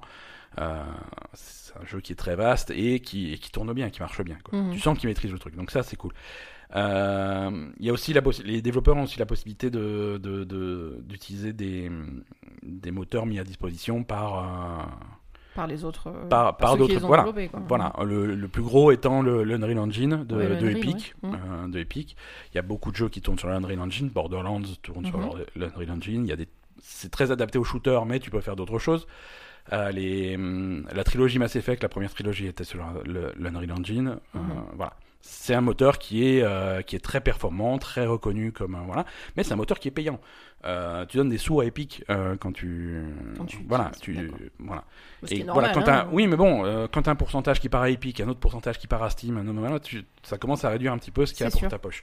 Donc c'est normal qu'ils essaient de trouver des trucs, euh, des Et trucs donc différents. là, c'était un, un moteur développé par Par- Electronic par, Arts Electronic Arts, mais tu... après le, le, le truc c'est que quand tu développes un moteur, il faut que ça soit pensé à l'avance pour un certain type de jeu. Tu peux pas faire un moteur. C'est très difficile de faire un moteur universel qui va marcher pour tous les types de jeux. Et donc là, ils ont fait un moteur universel en espérant que ça marche? Bah là, ils ont, ils ont un moteur, ils ont donc ce, Ce Frostbite, ce hein? Frostbite. Ouais. Ils espèrent le faire marcher pour leur shooter, donc pour du Battlefield, pour le machin. Alors, encore une fois, c'est des jeux qui sont très beaux. Euh, c'est le même moteur pour FIFA, c'est le même moteur pour euh, Anthem, c'est Ouais, le même moteur pour. Voilà. Et c'est un moteur qui, là, de plus en plus, il est reconnu comme étant euh, pas super adapté à des grands espaces. C'est Oui. bien pour des petits espaces. Euh, un stade de foot, c'est cool. Une map, euh, même une map, même une grande map d'un shooter comme Battlefield ou Battlefront, ça va. Si tu veux faire des Anthem, trucs immenses pas, hein. en thème, Ouais. machin, où tu es en jetpack à voler sur des kilomètres, ça, ça, Ça, c'est ça pas commence à être plus complexe. Oui, mais du coup, ça, ils auraient dû s'en apercevoir avant. Ouais, mais alors, à quel point, euh, donc, À quel point on leur a dit, vous le on faites leur quand a dit, même, vous le faites là-dessus, vous Mm. il n'y a pas le choix. Comme autre moteur, il y a une, euh, il y a Unity, ça c'est Unity est, est gratuit. Oui. Je sais, alors il faut, je sais pas s'il est complètement gratuit ou si, euh, en tout cas, il est, il est très accessible. Mais, Mais Unity, il, est, il est adapté à ce genre de. Non, absolument pas. C'est vraiment un pour petit des plus- truc, non plus petits Ouais. projets, ouais, tout à fait. Euh, et c'est pour ça que c'est le moteur de choix des, des studios indépendants qui Les ont petits des- studios, voilà. ouais. C'est Non, mais bon, je veux dire, je sais pas, à un moment, il faut assumer. Si ton moteur, il est pas adapté au jeu que tu veux faire, eh ben, tu, tu utilises euh, Unreal ou tu utilises. euh, tu, tu payes un autre truc. Et puis voilà. ouais, au moins, ouais. ton jeu, il marche. Non. Ça te rapportera plus de fric de, de- d'investir dans, dans un bon moteur que, que d'essayer de, de gratter du pognon sur un truc qui marche pas bien, quoi. Mhm. Ouais. C'est. Oh non, le, le... Alors Anthem devait s'appeler Beyond à la base, le, le titre original euh, qu'ils ont changé au dernier moment. Ils ont changé tellement au, au dernier moment que pour aller à l'E3 2017, euh, l'équipe de BioWare avait déjà des, ils avaient déjà les t-shirts. Ils ont été pris Et pourquoi jeter, ils ont quoi. pas pu l'appeler comme ça? Problème de pour déposer la marque. Hmm. Donc après, euh, c'est Bah, Il doit y avoir Lego, hein. 500 trucs qui s'appellent comme oui, ça. voilà, déjà. c'est un petit peu c'est comme ça quand tu veux des noms un peu génériques, c'est que. Mm. Euh, continuons à faire le point sur euh, sur les fiascos de l'année dernière et de cette année euh, avec Fallout 76. J'en étais sûre que ça allait être ça. Ah, toujours un peu de Fallout. Euh, Fallout 76, euh, si on peut leur, euh, s'il y a un truc qui- qu'ils ont qu'ils ont dit qui était bien, Mm. c'est que leur euh, leur boutique euh, avec les atomes pour acheter des cosmétiques, des trucs comme ça avec de l'argent réel. Mm. Euh, depuis le début, ils ont dit ça sera que pour les cosmétiques, c'est pour ceux qui veulent, voilà, c'est pour ceux qui sont très fans, qui voilà. Et des atomes, il y a la possibilité de, les- de choper, d'en choper en jeu, donc c'est Mhm. vraiment optionnel de rajouter de l'argent après ton achat de Fallout. Euh, donc ça c'est fini, hein, puisque maintenant ils ont rajouté des kits de réparation qui te permettent de récupérer, de réparer ton équipement sur le terrain et non pas juste à ta base. Euh, et ça ils l'ont rajouté euh, ben, ben, au store où tu peux acheter avec des atomes, donc contre de l'argent réel. Donc ça coûte de l'argent. Donc ça coûte. Alors tu peux en trouver dans le, dans, dans, dans le monde, hein. Tu peux en trouver dans le monde, mais c'est la première fois qu'ils rajoutent un objet qui a, qui a un modificateur de gameplay Bien sûr. contre de l'argent réel. Et ça, c'est le truc qu'ils avaient dit qu'ils feraient pas, et ils commencent à le faire. Donc, euh, Mm, Donc ça craint. donc ça craint, les fans sont pas contents. Enfin, Mais il y a des fans. Ouais, ouais, ouais, ils sont. Non, Ils sont ils sont. trois, non ouais, ouais, ils sont. Tous les trois, ils sont pas contents. et, et, et voilà. Non, c'est bien. Alors, le coût du kit de réparation, c'était réclamé par les fans. Ils voulaient des kits de réparation. C'était chiant de revenir à la base pour réparer ton équipement. Oui, mais pas des kits de réparation que tu achètes avec du fric. Voilà, tu peux aussi en avoir. Alors ils disaient oui, mais tu peux aussi en avoir dans le jeu. Ouais, mais non. À partir du moment. Le truc, c'est que si tu commences à partir dans cette direction-là, euh, c'est tout l'équipe de ton jeu qui est remis en question. Mm. Parce que euh, une fois que tu as ça dans un coin de ta tête, tu vas toujours te demander c'est est-ce que la durabilité des, des, des armes et des équipements que je fabrique ou que je trouve C'est pas fait exprès pour est-ce que c'est voilà, du est-ce que pognon, c'est pas fait exprès pour être un petit peu plus frustrant et te pousser à acheter ça, tu vois? Voilà, à partir du moment où tu, où tu mets du gameplay sur, contre de l'argent réel, euh, le jeu prend, prend l'ambiance est complètement différente dans le jeu. Mais là aussi, euh, ils sont pas un peu cons. Ça fait combien d'années là que, que ils auraient dû capter là maintenant les gens qui font des jeux vidéo que que c'est pas bon de faire ça. Bah, le problème, c'est que c'est un calcul, si tu veux. C'est pas bon de faire ça parce que euh, tu, tu vas avoir une minorité un petit peu vocale euh, de, de fans qui vont te dire c'est pas bien, c'est pas bien, c'est pas bien. Mais après, ils ont les chiffres derrière qui font que, ouais, bah, ils ont beau dire que c'est pas bien, c'est des gens qui continuent à jouer, le jeu continue à se vendre et on a de l'argent qui rentre par ce truc-là. Donc, euh, Ouais. voilà, c'est un petit peu. ça gueule un petit peu au début, mais si ça marche, ça marche, quoi. hein. Ouais, je sais pas, mais sur un jeu comme euh, comme Fallout 76 qui est déjà euh, bien pourri de Mhm. base et qui doit pas rapporter beaucoup de fric, euh, Parce que tu cherches un peu la merde, hein, Mhm. je sais pas, mais Non, c'est sûr. Après, faut, faut savoir que la, la, la communauté des joueurs passionnés qui s'intéressent à l'actualité des jeux, des trucs, les évolutions, c'est c'est quand même une communauté qui est relativement réduite par rapport à l'ensemble des, des gens qui jouent vraiment. Tu vois. Oui, donc c'est vraiment une arnaque. C'est-à-dire que là, tu, quand, quand, C'est vraiment une arnaque. quand tu parles à un fan de jeux vidéo qui suit l'actualité, Mm. qui est à fond dedans, si tu lui parles de Anthem, si tu lui parles de, de Fallout 76, euh, il sait, ouais, Ouais. non, c'est des jeux qui Non, ont mais pas bien marché et tout. Et, et par contre, si tu prends quelqu'un qui s'intéresse pas trop au truc, tu fais non, Anthem, euh, voilà, c'est le jeu, euh, c'est le jeu fait par les mecs de Mass Effect où tu peux faire Iron Man euh, et donc les mecs qui sont à fond. Anthem Mm. est un jeu qui s'est bien vendu. Fallout 76 c'est un jeu qui s'est bien vendu. Ah bon Aujourd'hui, oui, là, d'après les chiffres, la communauté de Fallout 76 de gens, de joueurs actifs, selon Bethesda, hein, Mhm. euh, se chiffre en millions.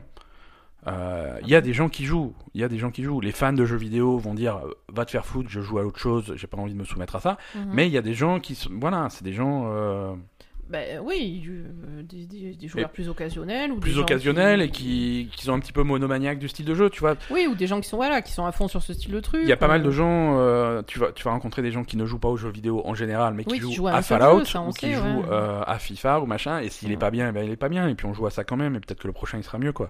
Ouais, ouais, d'accord. Non, c'est sûr. Il y a toujours quand même. euh, Oui, mais du coup, enfin, je veux dire, ça fait encore plus arnaque, quoi, tu vois. Je sais pas, on peu, dirait ouais. que. On- dirait vraiment, voilà, c'est le truc pour, euh, pour, euh, pour arnaquer les gens qui, qui sont, Voilà. qui sont pas trop au courant de ce qui se passe, quoi. et par contre, le jour averti, euh, bah, il, il- il se fait moins avoir, mais bon, c'est pas grave, quoi. Oui, mais c'est pas bien. c'est pas bien. C'est pas bien. Euh, Microsoft, de leur côté, ils continuent leur, leur, leur petit plan de. de... qui se passe De bien. conquête du monde. hein. de conquête du monde. hein. Euh, on n'a toujours pas d'annonce officielle de cette euh, Xbox One sans lecteur de disque qui devrait arriver bientôt. Mhm. Euh, courant du mois d'avril a priori, donc ça devrait pas tarder. Et ce qui va être annoncé en plus de cette, euh, de cette console sans lecteur de disque, c'est un abonnement Xbox Game Pass Ultimate, qui serait en fait un, un- un rassemblement de la- dans un seul et même abonnement, le Game Pass et le Xbox Live, pour, une réduction. Donc si tu veux, cho- si tu veux avoir les deux, c'est un petit peu moins cher. Donc voilà, c'est pas. On a les deux, nous? On a les deux et du coup ça ferait une euh, réduction de presque 5 dollars par mois, ce qui est, ce qui est toujours bon à prendre. Mm. Donc, euh, donc ça, ça devrait arriver euh, ce mois-ci. Et, et ils, mettent bien les, ils mettent bien les choses en place pour arriver en- au mois de juin à l'E3 et avoir un, Mhm. un- un- un paysage d'offres assez, assez varié. Et ça va Mais être intéressant. Tu vois, moi, ce que je trouve bien Ouais, chez Microsoft, c'est que eux, ils essayent pas de prendre les gens pour des cons, en fait. Ce qui est assez rare.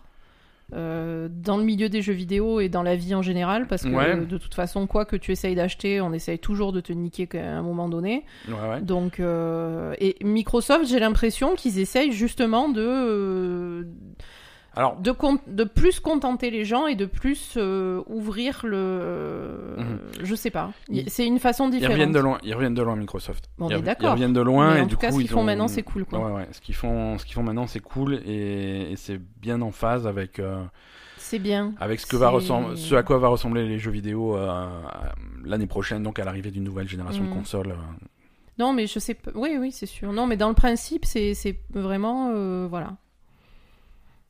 Non, c'est c'est plus une ouverture pour tout le monde euh, que, que, tu vois, une accessibilité plus grande, etc. Ouais. Des, des, des efforts de, je sais pas, de, de plein de choses, euh, au, au lieu de d'essayer de, de- d'arnaquer les gens ou de leur faire payer des trucs. Ouais. Ou, voilà. Là, tu, tu leur fais payer des trucs, mais tu as, tu as des choses. Enfin, voilà, c'est c'est pas pour rien qu'ils payent, quoi. Mhm. Voilà. Non, ils reviennent de très très loin. Mhm. euh, de, si tu reprends l'annonce de la Xbox One à l'origine, Mhm. euh, quand ils, essaient, ils avaient essayé de forcer euh, la console toujours connectée. euh, et, et ça s'était très mal passé. Ça s'était très mal passé. Finalement, ils sont revenus en arrière pour finalement euh, faire passer le concept de la console toujours connectée euh, en douceur. Je veux dire, ils sont arrivés à leur objectif. Euh, les consoles, sont- de toute façon, les consoles sont toujours connectées. Mhm. Ils t'offrent des services qui te forcent à être toujours connecté. T'es Mhm. sur le Game Pass, tu es forcément connecté. Tous tes jeux, tu les fais, tu les fais de plus en plus en digital parce que c'est pratique. Bien sûr. Sur Xbox, tu as des gros disques durs, tu as la possibilité de brancher des disques durs externes. Ils font de, régulièrement des promotions sur, euh, sur les jeux dématérialisés.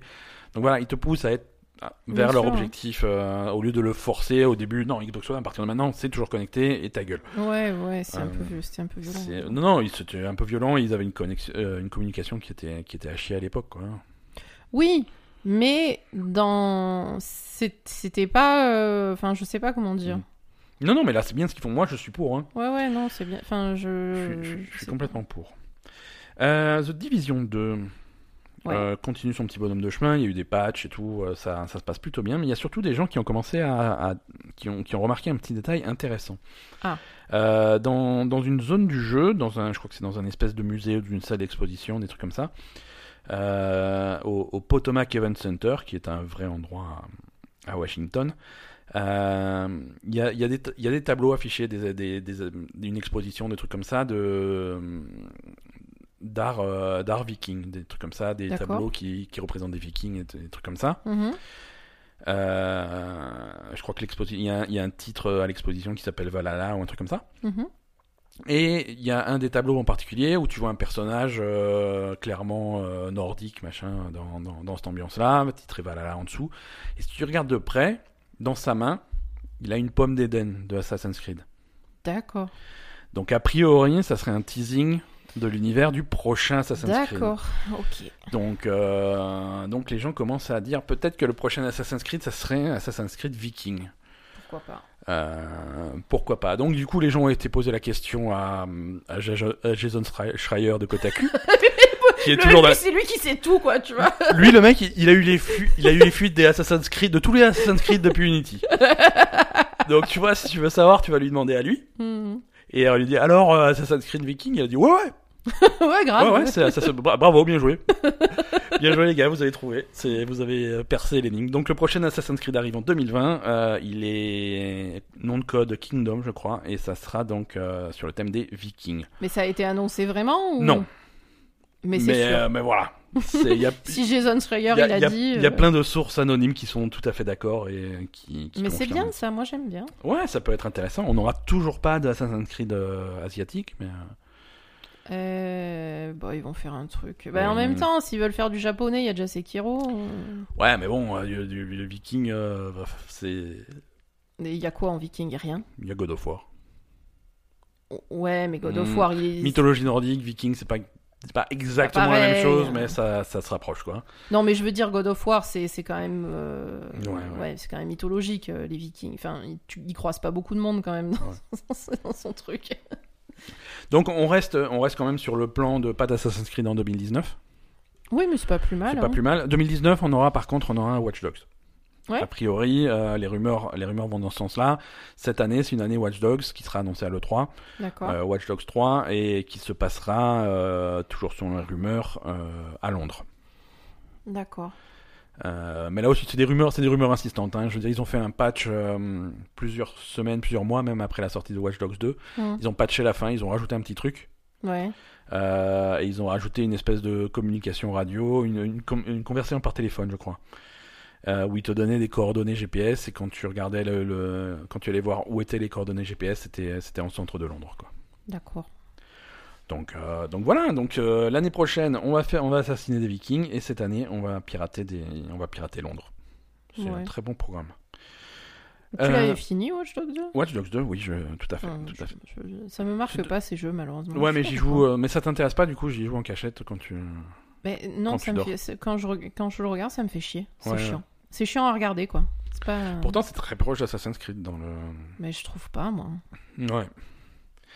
Euh, Breath of the Wild, Zelda, en, Mhm. en réalité virtuelle, est-ce que c'est quelque chose qui t'intéresse? Mm.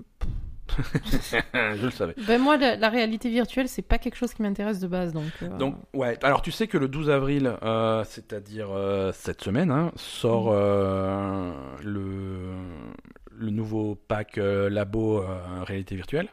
D'accord. On en avait parlé déjà, tu vois. Ah oui, quand Ouais, tu mets ouais. ta tête dans le cul du canard, c'est ça? C'est ça, le cul du canard sort ce vendredi. Très bien. Et, et donc, il y aura, y aura plein de petits. Alors, ça a l'air. à la première annonce, on s'était vachement moqué de ce truc. Entre temps, il y a des journalistes et des machins qui l'ont eu C'est en toi main. qui t'es moqué. hein. Euh, moi, je me suis moqué. Moi, je me, moi, je me moque toujours, tu me connais. Il y a des gens qui l'ont eu en main entre temps et, euh, et ça a l'air pas mal en fait. Ça a l'air, euh, ça a l'air malin, euh, c'est assez fun. Mais du coup, c'est c'est pour quel jeu? Alors, Il y aura un, il y aura un jeu vendu avec. Il y a un jeu spécifique Voilà, euh, qui cul sera- du canard. cul du canard, enfin pas que cul du canard parce qu'il y a plein d'autres trucs différents, mais si tu veux, c'est une voilà, c'est une collection d'expériences en réalité virtuelle, euh, toutes différentes où à chaque fois tu vas utiliser bon soit le canard, soit les autres trucs parce que tu as différents t'as différents trucs à fabriquer en labo, D'accord. en, en carton donc, Euh, et en plus de ça, il y a certains jeux qui vont rendre compatibles avec euh, avec euh, avec ce kit de réalité virtuelle, euh, y compris Zelda Breath of the Wild et y compris Mario Odyssey. D'accord. Donc Bah, euh, pourquoi pas, hein, écoute. voilà, donc c'est hum, Mario Odyssey aura un, un- un mode VR euh, spécial pour faire Mhm. ça. Euh, Breath of the Wild, c'est tout le jeu qui est jouable en réalité virtuelle. Ouais, et en fait, tu t'es à la première personne, c'est ça? Excellente question. parce excellente que question, parce il qu'ils ont annoncé- troisième personne, Zelda. Exactement, exactement. Donc là, on sait pas trop comment ça va, ça va marcher. Mm. Surtout que c'est c'est un kit que tu es censé. Je veux dire, c'est pas un casque que tu, que tu vas mettre sur ta tête et qui tient. C'est un oui, truc que tu. c'est un truc devant tes yeux, en fait. C'est un truc que tu tiens dans les yeux. Alors quand tu tiens le truc, qu'est-ce qui se passe? Il faut que quelqu'un le tienne pour toi pendant que tu joues. euh, Je, Bah, tu dois pouvoir l'attache- l'attacher, c'est pas possible. Parce que Breath of the Wild, tu y joues pas 3 minutes, hein. Alors je sais pas si tu peux l'attacher, mais si je mets ma Switch dans un espèce de support en carton attaché à ma tête, je la lâche pas. Moi je te le dis, je te le dis tout de suite, quelle que soit la tâche qui me donne, je lâche pas le truc. Hein. Moi j'ai j'ai trop peur. Ouais, Donc, euh, ça paraît un peu, un peu tiré par les cheveux. Ça paraît un peu tiré par les cheveux. Euh, Breath of the Wild, bon c'est un super jeu, mais c'est un jeu qui a du mal à aligner 30 images par seconde sur la Switch de base. Alors Ouais. s'il faut diviser ça par deux pour avoir euh, un dans chaque œil, euh, Non, et en plus, s'il faut réadap- réadapter tout le jeu à de la première personne, euh, je comprends ouais, pas. Ça, ça paraît fou. ça paraît étrange. Et... Et Mario, comment tu fais Mario Tu sautes Alors Mario, avec voilà. ta truc Mario, c'est Parce c'est- que donc tu, il faut que tu tiennes ta Switch et que tu et que tu sautes. tu sautes sur les champignons. ouais. D'accord, très bien. c'est tout à fait possible. ouais, on est dans la merde. Très bien. Euh, toujours réalité virtuelle. Donc tu sais le, le Valve Index dont on parlait la semaine dernière. Donc il y a eu des fuites. Hein. Mhm. Le Valve Index, c'est le casque de réalité virtuelle Oui, de Valve. Mais il y a peut-être des gens qui nous écoutent qui qui se rappellent plus ou qui nous ont pas écouté la semaine dernière. Donc Valve Donc est le en train casque de- de, réalité virtuelle Voilà, de ils, sont- Valve. ils sont en train de, teaser leur propre casque de réalité virtuelle. euh, et, et il y a eu des petites fuites en fait. Ils ont lancé les pages, euh, les pages de, réservation un petit peu tôt. Et du coup, il y a pas mal d'in- d'informations qui ont, qui ont fuité. Euh, ils comptent mettre le truc euh, en vente le 1er mai Ouais, euh, pour une livraison euh, prévue deuxième moitié du mois de juin. d'accord. Euh, c'est voilà. Euh, ça va être un truc qui va être compatible avec les les, les, les nouvelles manettes. C'est c'est des manettes qui existent déjà, qui qui traquent un petit peu, qui traquent tous les doigts, pas seulement la main, Mhm, mais mais qui peuvent traquer les doigts. Donc ça c'est plutôt cool en réalité virtuelle. mhm. Euh, ça va être sur le même sur le même type de technologie que le que le Vive, c'est-à-dire Mhm. avec des, des, des, des capteurs extérieurs, des stations extérieures qui vont capter euh, où tu es dans, dans l'espace. Mhm.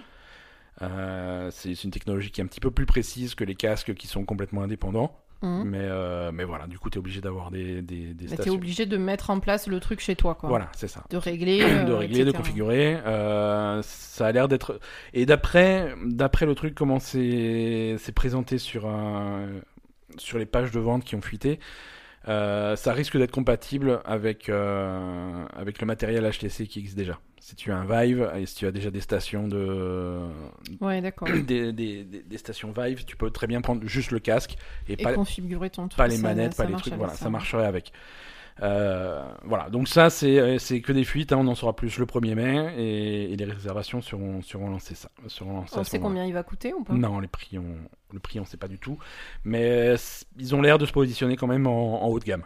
D'accord. Ils ont l'air de se positionner en, en haut de gamme et, et, et pourquoi pas, hein, faut, faut voir. Faut voir. Oui, mais bon, après, si t'as déjà un Vive, tu vas pas, tu vas pas racheter ça, quoi. Ça sert à rien. Non, non, non, c'est sûr, mais voilà, c'est intéressant de voir euh, Hmm. la- les différences avec le Vive, s'ils arrivent à régler des problèmes de, de résolution, des problèmes de champ de vision, des trucs comme ça, euh, D'accord. qui peuvent être, ça peut être intéressant. Euh, Qu'est-ce qu'on a d'autre comme news? Alors petite news, ils ont annoncé Mario et Sonic aux Jeux Olympiques pour 2020. C'est D'accord. voilà, non, c'est des jeux. De temps en temps, ils font Mario et Sonic aux Jeux Olympiques. Ça fait première fois, c'était en Mais c'est 2009. Jeux Olympiques d'été ou d'hiver? Tokyo 2020, c'est. euh, Bah, c'est été. C'est été. hein. Mm. C'est été, on est d'accord. Ah oui, c'est en été. D'ailleurs, ils, ils- Oui. C'est c'est euh, la merde parce que c'est en été, il va faire 3 milliards de degrés. bah, ils pourront Ils jouer vont mourir. Non, ils vont se mettre sous la clim et faut- ils vont départager les trucs euh, aux jeux vidéo. Donc... Au, au- au go.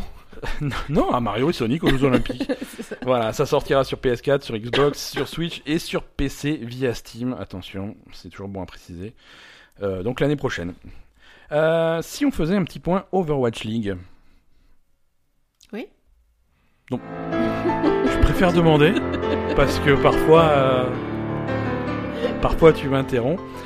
La Ligue d'Overwatch a repris pour la phase 2. Euh, Et qu'est-ce que tu en as pensé? T'as vu quelques matchs là ce, ce week-end? Euh, bah, c'est cool parce que parce Ah. que ça a changé de de méta quand même hein, euh, la, la plupart du, du temps quoi. pas, pas fondamentalement, mais quand même. si, fondamentalement je trouve. Y a- si quand même. on, a quand même des changé. ba- on a quand même des bases de 3-3 là qui restent de. Ouais, de temps en temps, mais bon déjà c'est des trucs. Quand ils savent pas trop quoi faire, Quand ils savent pas quoi faire, Quand ils ils savent- font 3-3. par défaut, ils retombent sur le 3-3. Mais on voit. Ouais, mais quand même, quand ils, quand ils se lancent dans du 3-3, généralement, euh, c'est plutôt Winston que Reinhardt déjà. Ouais.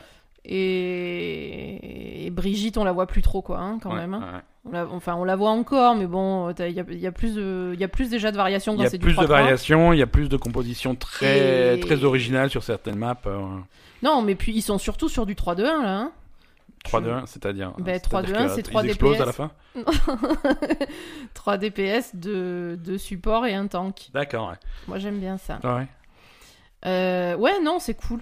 C'est cool, c'est cool. Bon, on est un peu dégoûté pour Paris, hein, comme d'habitude. Bah, ils, ont, ils en ont gagné un, perdu un. Ouais, ils ont gagné 4-0 euh, contre, contre Charge, donc on était à fond, on s'est roulé par terre. Et puis, Ouais, surtout qu'ils ont fait des beaux matchs. Hein. euh. et puis ils se sont fait défoncer par Chengdu, mais vraiment euh, à la ramasse complet, quoi. C'était, ça aussi, c'était un match. Je sais pas, je trouve que Chengdu a fait. un- Non. Non, t'es pas d'accord. Non, je suis pas d'accord. Euh, bah, en fait, ils ont vraiment fait une compo de fou sur Anamura avec, euh, Moi, j'ai vu Anamura. j'ai beau- avec mais- Symmetra, on ouais. est d'accord. Ça, c'était imparable parce que je, je vois pas comment tu peux faire, un- Ouais, ouais. comment tu peux contrer ça. Euh, par contre, en fait, sur les autres, euh, sur les autres maps, ils ont fait justement du 3-2-1 la plupart du temps, euh, avec des compos euh, euh, traceur sombra en fait en DPS. Ouais. Et, et ça, c'est impossible à contrer pour Paris visiblement parce que Parce que leur joueur de traceur, c'est Soon, et leur joueur de Sombra, c'est Soon. C'est Donc, ça. euh, Ben, pas en fait, quand tu fais du traceur sombra, t'as vraiment deux, deux, deux persos euh, qui sont très, très difficiles à localiser, etc. Donc du coup, c'est vrai que c'est super dur et, et c'est vachement bien. En plus, ils avaient, euh, ils mettaient Moira en, en heal, donc ça c'était super agressif aussi.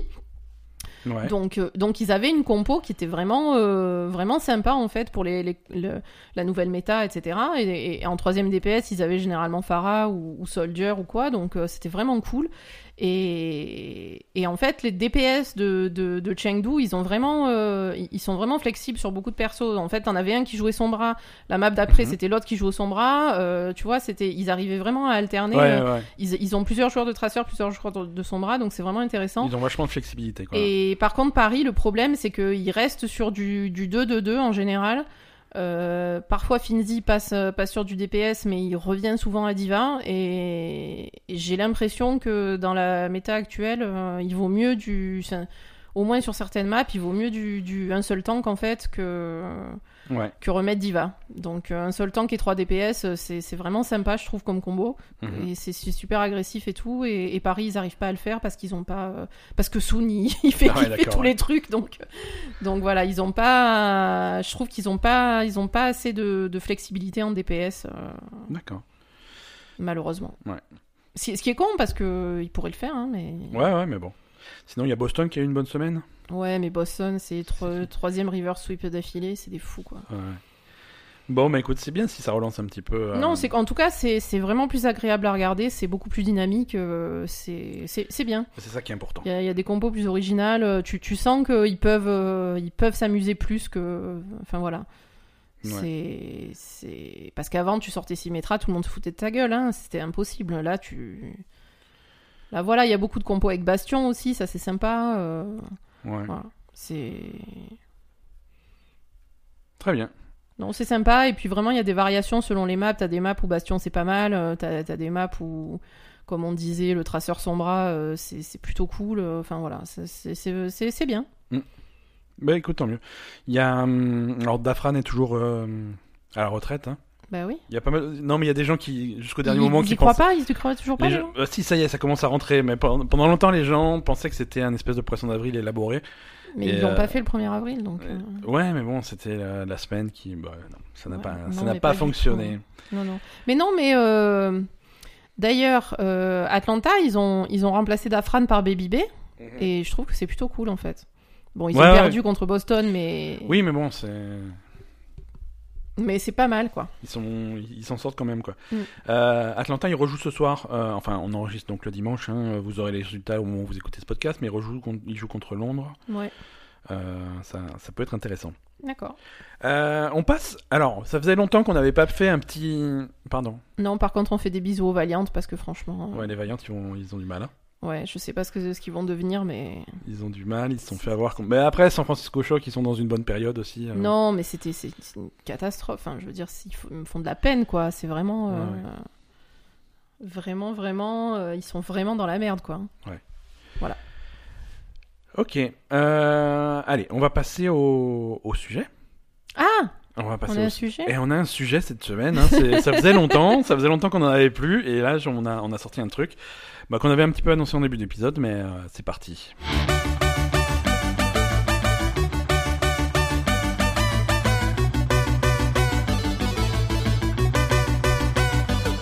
Mais il va être super long cet épisode. Il va... Bon non, on va pas. Alors c'est pas un sujet qui va prendre euh, une demi-heure. hein. Moi je veux, je veux surtout donner aux gens qui nous écoutent quelques, quelques clés pour, euh, pour aller faire leur propre recherche finalement sur, sur le sujet de la difficulté dans les jeux.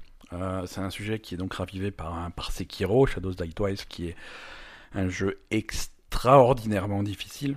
Oui, Euh, et donc du coup ça fait ça fait jaser, ça fait débat et chacun a son opinion et je trouve qu'il y a plein d'opinions qui sont qui se valent euh, dans, dans les deux sens hein, à la fois pour ceux qui qui veulent euh, qui veulent des jeux difficiles et ceux qui veulent des, des- au moins des modes euh, des modes de difficulté variables dans les même dans les jeux les plus difficiles quoi. ouais. Euh, alors déjà, ce que moi, ce que je vous conseille, si vous avez un petit peu de temps pour creuser le sujet, il y a sur YouTube, il y a il y a Danny O'Dwyer et sa chaîne No Clip où ils font ils font régulièrement des documentaires et des interviews. c'est c'est toujours super intéressant ce qu'ils font. Et il a fait une petite vidéo sur euh, sur euh, sur le sujet qui qu'il faut absolument aller voir. Kotaku a fait un article euh, qui titré Un mode facile n'a jamais euh, gâché un jeu. C'est intéressant. Waypoint a fait leur dernier podcast sur le, sur le sujet, où ils proposent des solutions pour rendre Sekiro un petit peu plus facile. Voilà. Non, il Des y a pas. solutions, mais il les propose à qui? Non, mais ils ont des idées, tu vois. Qu'est-ce qu'on pour- Comment on pourrait changer Sekiro pour que ça Ah soit oui, plus voilà, accessible, oui. tu vois. Mais Euh, ça, voilà, changera non, pas. Ça, ça changera pas, tu vois. Mais voilà, parce que dans, dans le cas de Sekiro, ce qui est comment est-ce qu'on pourrait rendre Sekiro plus facile sans, sans dénaturer le jeu, tu vois? Parce que c'est un jeu qui la difficulté du jeu est centrale au concept, tu vois. C'est Ah bon? c'est un jeu. Bah, si tu veux, une grosse partie du jeu. Alors, t'as as le côté exploration, c'est joli, il y a des combats sympas, Bah oui, et quand des trucs comme ça. le côté exploration. L'histoire est plutôt Tu peux mettre sympa. en avant sur un mode facile, en Ouais, fait. ouais. Mais mais il y a, il y a ce côté euh, vraiment les, les, les combats extrêmement difficiles euh, contre contre les boss et même contre les ennemis normaux Mm. euh, qui font que tu as au moment où tu bats un boss sur lequel tu as bloqué pendant des heures voire des jours Mm. euh, cette espèce de sentiment de tu, tu te sens le mec le plus fort du monde quoi c'est Jusqu'au boss d'après. jusqu'au boss après. Mais c'est- vraiment un, un sentiment que tu peux avoir que si tu as un truc extrêmement difficile et tu as vraiment l'impression d'avoir progressé, d'avoir euh, d'avoir surmonté quelque chose de vraiment difficile, d'avoir accompli quelque chose. Et Oui, mais il y a des gens que ça intéresse pas forcément. il y a des ça. gens que ça intéresse pas forcément, tout à a- fait. alors, Mais il y a des gens que ça intéresse. Et, Je comprends. et du coup, euh, tout- j'ai énormément de respect pour Yoshi, mais tous les jeux peuvent pas être Yoshi, tu vois. Il faut, il faut qu'il y ait parfois du challenge parce qu'il y a des gens qui vont rechercher ça. Il y a des gens qui vont rechercher des trucs euh, narratifs où tu progresses de façon constante et tu découvres des nouvelles choses à un rythme régulier. Et il y a des gens qui veulent le challenge, qui veulent euh, la difficulté, qui veulent, euh, qui veulent vraiment se sentir. euh, Oui, mais est-ce que par exemple sur un jeu comme Sekiro, où Ouais. c'est quand même un, un très beau jeu, où il y a beaucoup d'exploration, où tu peux, je sais pas, enfin je, je trouve qu'il pourrait faire un, littéralement un mode exploration, tu Mhm. vois, ou un mode vraiment, euh, en fait quelque chose qui est même pas un mode, euh, j'en sais rien, un truc carrément différent, genre un mode exploration, tu vois. Ouais. Euh, un truc avec des ennemis faciles ou si tu veux aller voir le jeu, tu veux, tu veux, parce que c'est un jeu qui donne envie, même aux gens qui qui sont pas des des, des gens qui ont envie de, de relever des défis extraordinaires en Mhm. jeu vidéo. C'est un jeu qui donne envie de jouer parce qu'il y a quand même des, des, des très belles choses, etc. Donc Ouais. euh, euh, pourquoi ça serait pas possible sur un jeu comme ça d'avoir quelque chose vraiment adapté à un autre type de joueur que la cible de base Tout à en fait. fait? Tout à fait. Mais Après- en- en- en- Après, le problème aussi, tout en, en ce que euh, enfin que le concept soit clair quoi tu vois dire c'est un jeu au départ fait pour euh, ce type de jeu mais Ouais, après éventuellement proposer l'option. il y euh, a une option comme ça pour d'autres personnes quoi tu vois Ouais. je trouve que ça, Ouais. ça serait intéressant C'est un, petit peu ce que fait Assassin's Creed sur Origin et Odyssey, le, le, le, le Oui. Mm. mode histo- exploration historique, je sais pas comment il l'appelle, oui, mais le jeu où il, où euh, désactive complètement le jeu et c'est juste du tourisme dans le truc euh, Ouais. où tu te balades dans les environnements, où il t'explique euh, le contexte historique des trucs, c'est intéressant. Après Sekiro, faut savoir qu'un Sekiro où, où les combats n'ont- ne sont pas difficiles, où il n'y a pas de challenge au niveau du combat, c'est un jeu qui dure une heure et demie. hein. Oui on est d'accord Il y a de ça aussi, hein. c'est un jeu très très court. À chaque fois on Ouais, se fait... c'est vrai que tu passes du temps sur les boss mais Tu passes tellement de temps sur les boss et sur les combats et sur chaque situation que voilà, c'est un jeu qui est très court, très petit. On se faisait la réflexion, euh, de temps en temps, tu arrives à un endroit et tu, et tu vois, euh, tu, Ouais, tu as une vue sur le reste de, la zone. Tu fais, ah là, c'est là où on était il y a deux semaines, tu vois, Mhm. mais c'est c'est juste en bas, mais c'est juste que voilà, ça nous a pris deux semaines à traverser ce putain de village, monter le château et arriver là où on est quoi. Oui finalement l'environnement a l'air super vaste mais en fait c'est C'est très petit, c'est très. C'est concentré et tu y a beaucoup enfin voilà tu tu, tu Ouais. reviens Après, euh, c'est un, c'est un- level design qui est exceptionnel. Tu reviens sur tes trucs. oui, à un moment, tu, tu explores dans un sens, tu vas ouvrir une porte et tu te retrouves à un, à un endroit. Tu t'attends Mais- pas du tout d'être là parce que. euh, le- mais justement c'est un peu dommage tu vois que, que ce soit tellement exceptionnel Mhm. euh, comme tu dis le level design et que finalement il y ait des gens qui puissent pas du tout en profiter parce que le- la difficulté du jeu est trop importante Ouais. Après, euh, ce que, alors ce que, ce que raconte de, Daniel Dwyer de nos clips a un exemple euh, Mhm. intéressant et, et, et lui, il est plutôt pour les, les jeux qui proposent euh, de, de customiser ton expérience pour, pour s'adapter aux joueurs. d'accord Parce que euh, sur, selon, le, selon le jeu, tu vas jamais trouver deux joueurs qui cherchent la même, euh, Mm. la, la même chose. Lui, lui euh, personnellement, c'est un grand fan de Formule 1. Il est super fan de Formule 1, il anime un podcast de Formule 1 à côté. Euh, il, va, il, il va rester réveillé la nuit quand il y a, pour voir les, les, les- les courses de Formule 1 en direct, des trucs Mhm. comme ça. C'est un passionné. Et quand il a un jeu de Formule 1, euh, il, il, il a tout. Il a les pédales, le volant, le siège, le truc, il s'installe. Il va aller dans les options, il, désactive toutes les aides, toutes les aides à la conduite, les machins, Ouais, les, ouais, les, il les- fait son truc, les euh, ABS, les un freins, les trucs. Il fait le truc comme un vrai pilote. Mhm. Et, et, et c'est ça qui l'éclate. évidemment Sauf que tu mets quelqu'un d'autre euh, dans son siège euh, Mm. pour jouer au même jeu, tu, tu démarres même pas la voiture, quoi. tu démarres la- même pas la voiture parce que t'as as le réflexe d'accélérer au début de la course, t'as les roues qui patinent parce que t'as pas l'aide à l'accélération. Tu voilà, non, c'est, c'est sûr tu vois, c'est c'est une expérience. euh, Voilà, quand tu joues à un jeu, euh, un jeu qui est bien là-dessus, c'est les civilisations, jeux de Ouais. stratégie. Là, tu as, t'as des tonnes et des tonnes et des tonnes de niveaux de difficulté qui vont customiser l'agressivité de- des adversaires, le nombre des adversaires, la Mm. taille du truc, euh, les l'économie. ouais. Tu peux vraiment régler le jeu. Ouais, mais euh, c'est un peu trop justement moi j'arrivais pas à régler civilisation Voilà, mais Mm. c'est- parfois c'est trop. Ouais. Parfois c'est trop. Tu as les jeux. Nintendo fait beaucoup ça aussi. T'as as le jeu normal et ensuite t'as un mode euh, assist Mhm. qui est vraiment pour les très jeunes.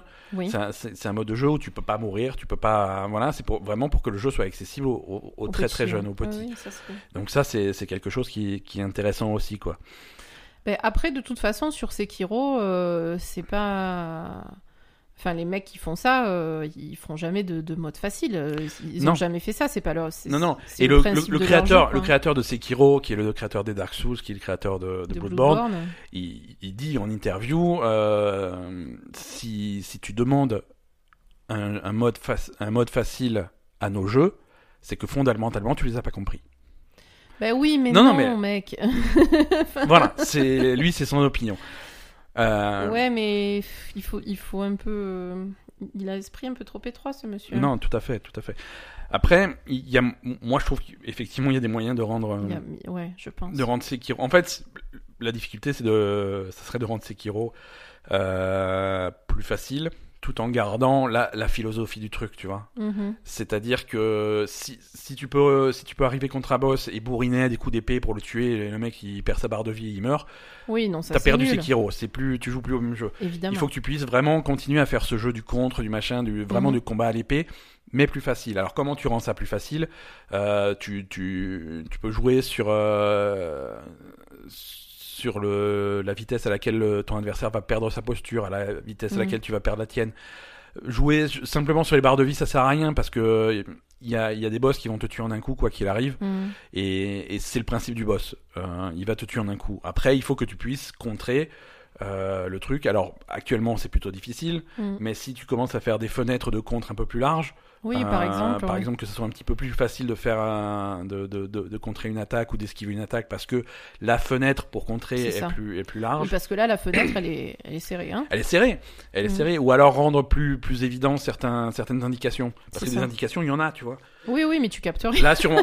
si, si tu vas sur mon compte Twitter, j'ai- mis en ligne un combat contre un, contre un mec à l'épée Oui. euh, qui, qui illustre bien le truc. Le, le, le, le combat, il est fini en. Je crois que la vidéo fait 45 secondes. Ça va très très vite. Ça va très vite, mais t'as mis vachement de temps parce qu'au début, quand tu, en Mhm. fait, quand tu contres pas exactement au moment où il Voilà. faut que tu comptes, parce que c'est un truc qui est très rapide en fait. C'est un Il truc fait qui une a- attaque très rapide, il donne- une il donne- attaque double en fait. Alors, il fait une attaque double. Il fait tout le temps la même, donc c'est pas compliqué. Il fait tout le temps la même. Il fait sa double attaque. Et il faut choper le rythme. C'est-à-dire faire Mhm. les deux contres. Pas, pas rester contré une fois, pas laisser ton, ton épée en défense. Il faut, faut appuyer il deux faut, fois il sur faut appuyer deux fois sur la touche pour vraiment faire une déflexion sur les, sur les deux attaques. Oui. Mais c'est le timing C'est de hyper ça. rapide. c'est hyper rapide. Jusqu'à ce que tu comprennes que au moment où il va le faire, Mm. toi, c'est, tu vois, il a son, il a son épée dans son fourreau. Ouais. Et quand il va le faire, t'as un, un espèce de flash de lumière au niveau de son fourreau. Tu sais- Ouais, putain, c'est compliqué. Hein. Et quand tu as ce flash de lumière, tu fais, tu fais fais ton, tes deux trucs. tes deux trucs. Et si tu regardes la vidéo que j'ai postée, Mm. si tu t'amuses à regarder de près, ce flash de lumière est super évident. Quand tu sais que c'est ça que tu dois regarder, c'est super évident. Et là, Oui. le timing est facile. Parce Ouais. que tu sais exactement quoi regarder. D'accord. Et, et rendre ces trucs plus évidents, ça, ça peut aider à la difficulté du truc. Oui, oui, oui, parce qu'il y a des façons quand même de, Voilà. De rendre ça un peu plus facile. Hein. Tout en gardant la philosophie du jeu, quoi. Mm. Tout en gardant la philosophie du jeu. Après, il y a aussi le problème de, de, de l'accessibilité au jeu. Euh, personnes handicapées, ce genre de choses, ça c'est encore autre chose. D'accord. Euh, et, et- et ça, tu peux faire, euh, tu peux faire les niveaux de difficulté que tu veux. Il y a certains jeux qui seront, qui seront complètement inaccessibles à certains types de personnes parce que, Ouais. parce que voilà. Il y a, y a un exemple qui est, qui est un petit peu triste là que j'ai vu cette semaine. Euh, c'est un mec qui s'appelle euh, Jason Ostriker qui, est, qui bosse chez Giant Bomb. Il est, Mhm. il est producteur vidéo chez Giant Bomb. Euh, lui, c'est un fan de jeux de baston. Jeux de baston. Street Fighter, Mortal Kombat, c'est son trip. Il, a, il joue pas que à ça, mais euh, Mhm. il joue beaucoup à ça. Et il, jouait il a beaucoup joué à Bloodborne et à Dark Souls parce que c'est finalement la même. C'est la même philosophie, le truc, le, le contre, les combats, vraiment calculer comment tu fais ton truc. Mhm. Et, et ça fait et depuis quelques semaines, là, depuis que Sekiro est sorti, sur, euh, sur les podcasts de Giant Bomb, il disait que ça lui plaisait pas trop, euh, qu'il- euh, Sekiro, qu'il n'arrivait pas à rentrer dedans et tout. D'accord. Et là, il a posté un truc cette semaine. euh, il, il explique qu'en fait, euh, il a. il- Bon, c'est un mec qui est diabétique et suite à ça, il a un problème de, de- de neuropathie, de- voilà, au niveau, au niveau des nerfs, D'accord. qui, qui sur, et c'est un truc sur les extrémités, les mains, les pieds, ça peut entraîner des douleurs, des crispations, des trucs comme ça. Mhm. Et en fait, euh, c'est un problème de neuropathie qui a atteint récemment un point où, où il n'arrive plus à jouer à ce type de jeu. D'accord. Il n'arrive plus parce que ses mains, ça lui fait mal, c'est douloureux, les mains se crispent. D'accord. Et sur des trucs comme des jeux de combat ou des trucs comme ça où il faut faire, où faut être extrêmement précis à la manette, des trucs comme ça, il, il, ça- il s'amuse plus parce que c'est c'est une contrainte plus qu'autre ouais. chose. Et, et donc voilà, donc le mec il est dégoûté parce que c'est sa passion, il peut plus, Bah il ouais, sent qu'il c'est peut plus le faire. Mais euh, mais ça met en avant, voilà, il y a des gens qui vont avoir du mal à accéder à certains types de jeux euh, pour des raisons physiques. Alors il y a des il y a certains jeux qui vont essayer d'aller dans ce sens-là, mais il y a des jeux qui- y a des choses qui resteront toujours complètement inaccessibles euh, à certaines personnes Évidemment. de plus en plus, on voit dans les jeux des options pour, euh, pour, des, pour les daltoniens, Ouais, des ça trucs comme oui, ça, pour identifier les couleurs, parce que euh, les gens daltoniens, ça, ça peut être bête, mais par exemple, si, si, si tu joues à The Division et que tu as sur la minimap, tu as des petits points qui vont indiquer les, les, les ennemis, Mhm. ça va être des petits points rouges sur, euh, sur une minimap qui de base est brun-orange. Mm. Quand t'es daltonien, il y a rien sur ta minimap. Hein. Ça, je te, je te le dis tout de suite, c'est, euh, elle sert à rien. Tu peux l'éteindre, Ouais. euh, voilà. Donc tu vois, tu, tu joues pas au même jeu. Tu t'en rends pas compte, mais tu joues pas au même jeu. Ah non, c'est sûr, ça n'a rien à voir. C'est, tu joues à World of Warcraft par exemple, tu as une option daltonien. Qu'est-ce Oui. que ça fait? En fait, les pièces d'or, pièces d'argent et pièces de cuivre que Mm. tu as dans, pour ta monnaie, Mm. euh, de base dans l'interface, c'est une petite icône, c'est une petite pièce jaune, une petite pièce euh, argent, une petite pièce euh, cuivre. Mm. Mais si t'es daltonien, c'est trois fois la même pièce.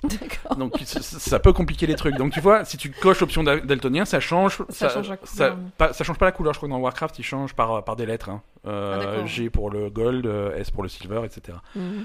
Tu vois, chaque jeu va trouver euh, des possibilités, mais il y a des jeux qui ne vont pas avoir d'option euh, d'accessibilité parce que ça va à Parce que c'est le l'encontre principe du jeu, oui, bien sûr. du jeu. On, parle beaucoup de The Witness en ce moment. Il est gratuit sur l'Epic Game Store, il est sur le Game Pass, il est sur plein de trucs, donc c'est un jeu qui est très accessible en ce moment. Mhm. Euh, The Witness, c'est des, puzzles qui sont divisés par, euh, par différentes zones, par différents thèmes. Mhm. Il y a certains thèmes, par exemple, il y en a un qui est basé sur le son. Il y en a un qui est, qui est basé sur le son. Il faut pas être sourd, quoi. Le truc, c'est que voilà, qu'est-ce que tu fais? Tu rajoutes des sous-titres, mais si tu rajoutes des sous-titres, il n'y a plus d'énigmes. Non, c'est Qu'est-ce sûr, qui se passe? évidemment. Euh, Voilà. Mais après, euh, les aveugles, ils peuvent pas jouer aux jeux vidéo aussi. Hein. Non, c'est Donc, oui, euh, si Oui, tu vas non, mais- par là, tu peux évidemment. malheureusement pas évidemment, faire mais des jeux pour tout le monde. Il y, a, il y a des gens qui vont avoir des, des, des niveaux de handicap qui vont complètement bloquer le truc, mais Mm. d'autres qui vont avoir des, handicaps qui disent bon, bah, je suis handicapé, mais quand même ça c'est quelque chose que je Mm. sens que je pourrais faire, et c'est frustrant de se évident, retrouver. euh, Mm. Il y, a, il y a un autre passage dans, dans The Witness euh, où c'est vachement basé sur la couleur.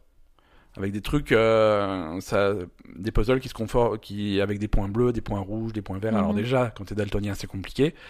Mais après, le truc, euh, une fois que t'as compris comment ça marche, euh, comment se comportent les points rouges, les points bleus, les points verts, machin, il te fait le même. Tu dois, tu dois te déplacer dans le niveau et Mhm. refaire le puzzle avec un espèce de filtre bleu par-dessus. D'accord. C'est-à-dire que, ok, le rouge, je sais comment, comment il se comporte, mais comme, ça ressemble, à quoi ressemble un point rouge quand il y a un filtre bleu par-dessus, tu vois, tu vas vraiment penser couleur. Et, Oui, après, euh, non, il y a certaines. Ouais. Non, après, c'est sûr, c'est dommage que. C'est dommage. Ça, ça, fait- ça fait vraiment réfléchir et ça fait vraiment de la peine qu'effectivement, il y ait certains jeux qui soient complètement inaccessibles à, à un certain type de personnes. Quoi. C'est malheureux, mais bon. Alors, il y, a- il y a quelque chose, par contre, qui est, dont on s'éloigne de plus en plus, et c'est une bonne chose, c'est les amalgames euh, machistes par rapport à la difficulté du jeu. Ah. Tu vois, il y a certains jeux, et ça se faisait beaucoup dans les années Ah, 90. C'est-à-dire euh, que quand moi, j'arrive pas à jouer à Sekiro, tu vas pas me dire c'est parce que t'es une fille, t'es trop, t'es trop con. Pas, pas forcément, mais une- pas forcément garçon-fille, mais genre par exemple les, les niveaux de difficulté, euh, ça c'est le niveau de difficulté normal, et puis au-dessus c'est le niveau de difficulté pour les hommes, pour les vrais, et en dessous c'est le niveau de difficulté c'est pour les bébés. Euh, voilà, tu vois, très... Mm. Je veux dire que le, le truc qui va te rabaisser vachement si tu choisis un niveau de difficulté plus facile, alors que c'est Oui, pas... oui, c'est effectivement. oui, c'est pour ça que je te disais Ouais. euh, un, un tr- un truc d'exploration pour Sekiro, ça serait peut-être. Voilà, vraiment tourner ça comme ça, tu vois. Ouais. Et euh, The Witcher a ça, par exemple, euh, des niveaux de difficulté qui sont présentés pas euh, facile pour les pour les petits qui ont et Mhm. di- et, euh, et difficile pour les pros, pour les les mecs qui sont forts et tout. Non, c'est vraiment non, je veux je veux des combats, je veux un challenge au niveau du combat. Non, je suis plutôt là pour l'histoire, Mhm. des trucs comme ça. Et c'est vraiment euh, présenté comme ça. Et ça, c'est intéressant. Ouais, mais c'est dans euh, Lara Croft aussi. Ouais, voilà, c'est ça. Tu règles la, la difficulté de. Lara des Croft, c'est vachement des- bien. Tu, indépendamment, tu règles la difficulté des puzzles, des combats et de l'exploration. Ouais, c'est ça. Donc ça, c'est cool. Donc ça, c'est cool, tu fais ce que Ouais. tu veux comme ça, effectivement. Ça, c'est vraiment. Mais après, euh, je me disais quand même, même pour des jeux de combat qui sont difficiles comme ça et qui sont. Euh, euh, pour le mec qui a des problèmes là, Ouais, avec ouais. ses mains et tout, est-ce qu'il n'y a pas moyen de- d'adapter des, je sais pas moi, des d'autres manettes ou des trucs euh, adaptés aux handicapés? Il y a, Alors, il y a des, y a des trucs- recherches pour, de, pour ce genre de Il y a des de trucs, il y a- situation, non oui, oui, oui. euh, Bon, évi- évidemment, c'est pas forcément très pas- développé. hein, voilà, c'est pas forcément. tr- forcément très développé, et puis c'est pas toujours une des solutions miracles. Mm. Mais, mais par exemple, c'est vrai que la plupart des jeux de combat, des- les Street Fighter, il y a des coups, tu dois faire les, les trois points ou les trois kicks en même temps. Ouais. Euh, généralement, tu, comme il y a beaucoup de boutons sur les manettes, tu peux configurer un bouton qui fasse en un bouton tu fais trois points, en un bouton tu fais trois kicks. D'accord. Ça, c'est des trucs plutôt que d'essayer de faire une espèce de prise euh, sur ta manette pour faire les trois. Ouais. Non, mais parce ça que je- un, un jour on avait parlé d'un mec euh, justement qui faisait, euh, qui était handicapé et qui était, euh, qui, qui était un joueur handicapé et qui, a- qui, qui faisait des, des- qui, qui essayait de développer des trucs comme ça pour les handicapés justement. Oui, des, oui, des oui. maté- des matériels adaptés aux handicapés. Ouais, ouais. euh, Bah, pour- Microsoft a sorti une manette spéciale pour, euh, Oui.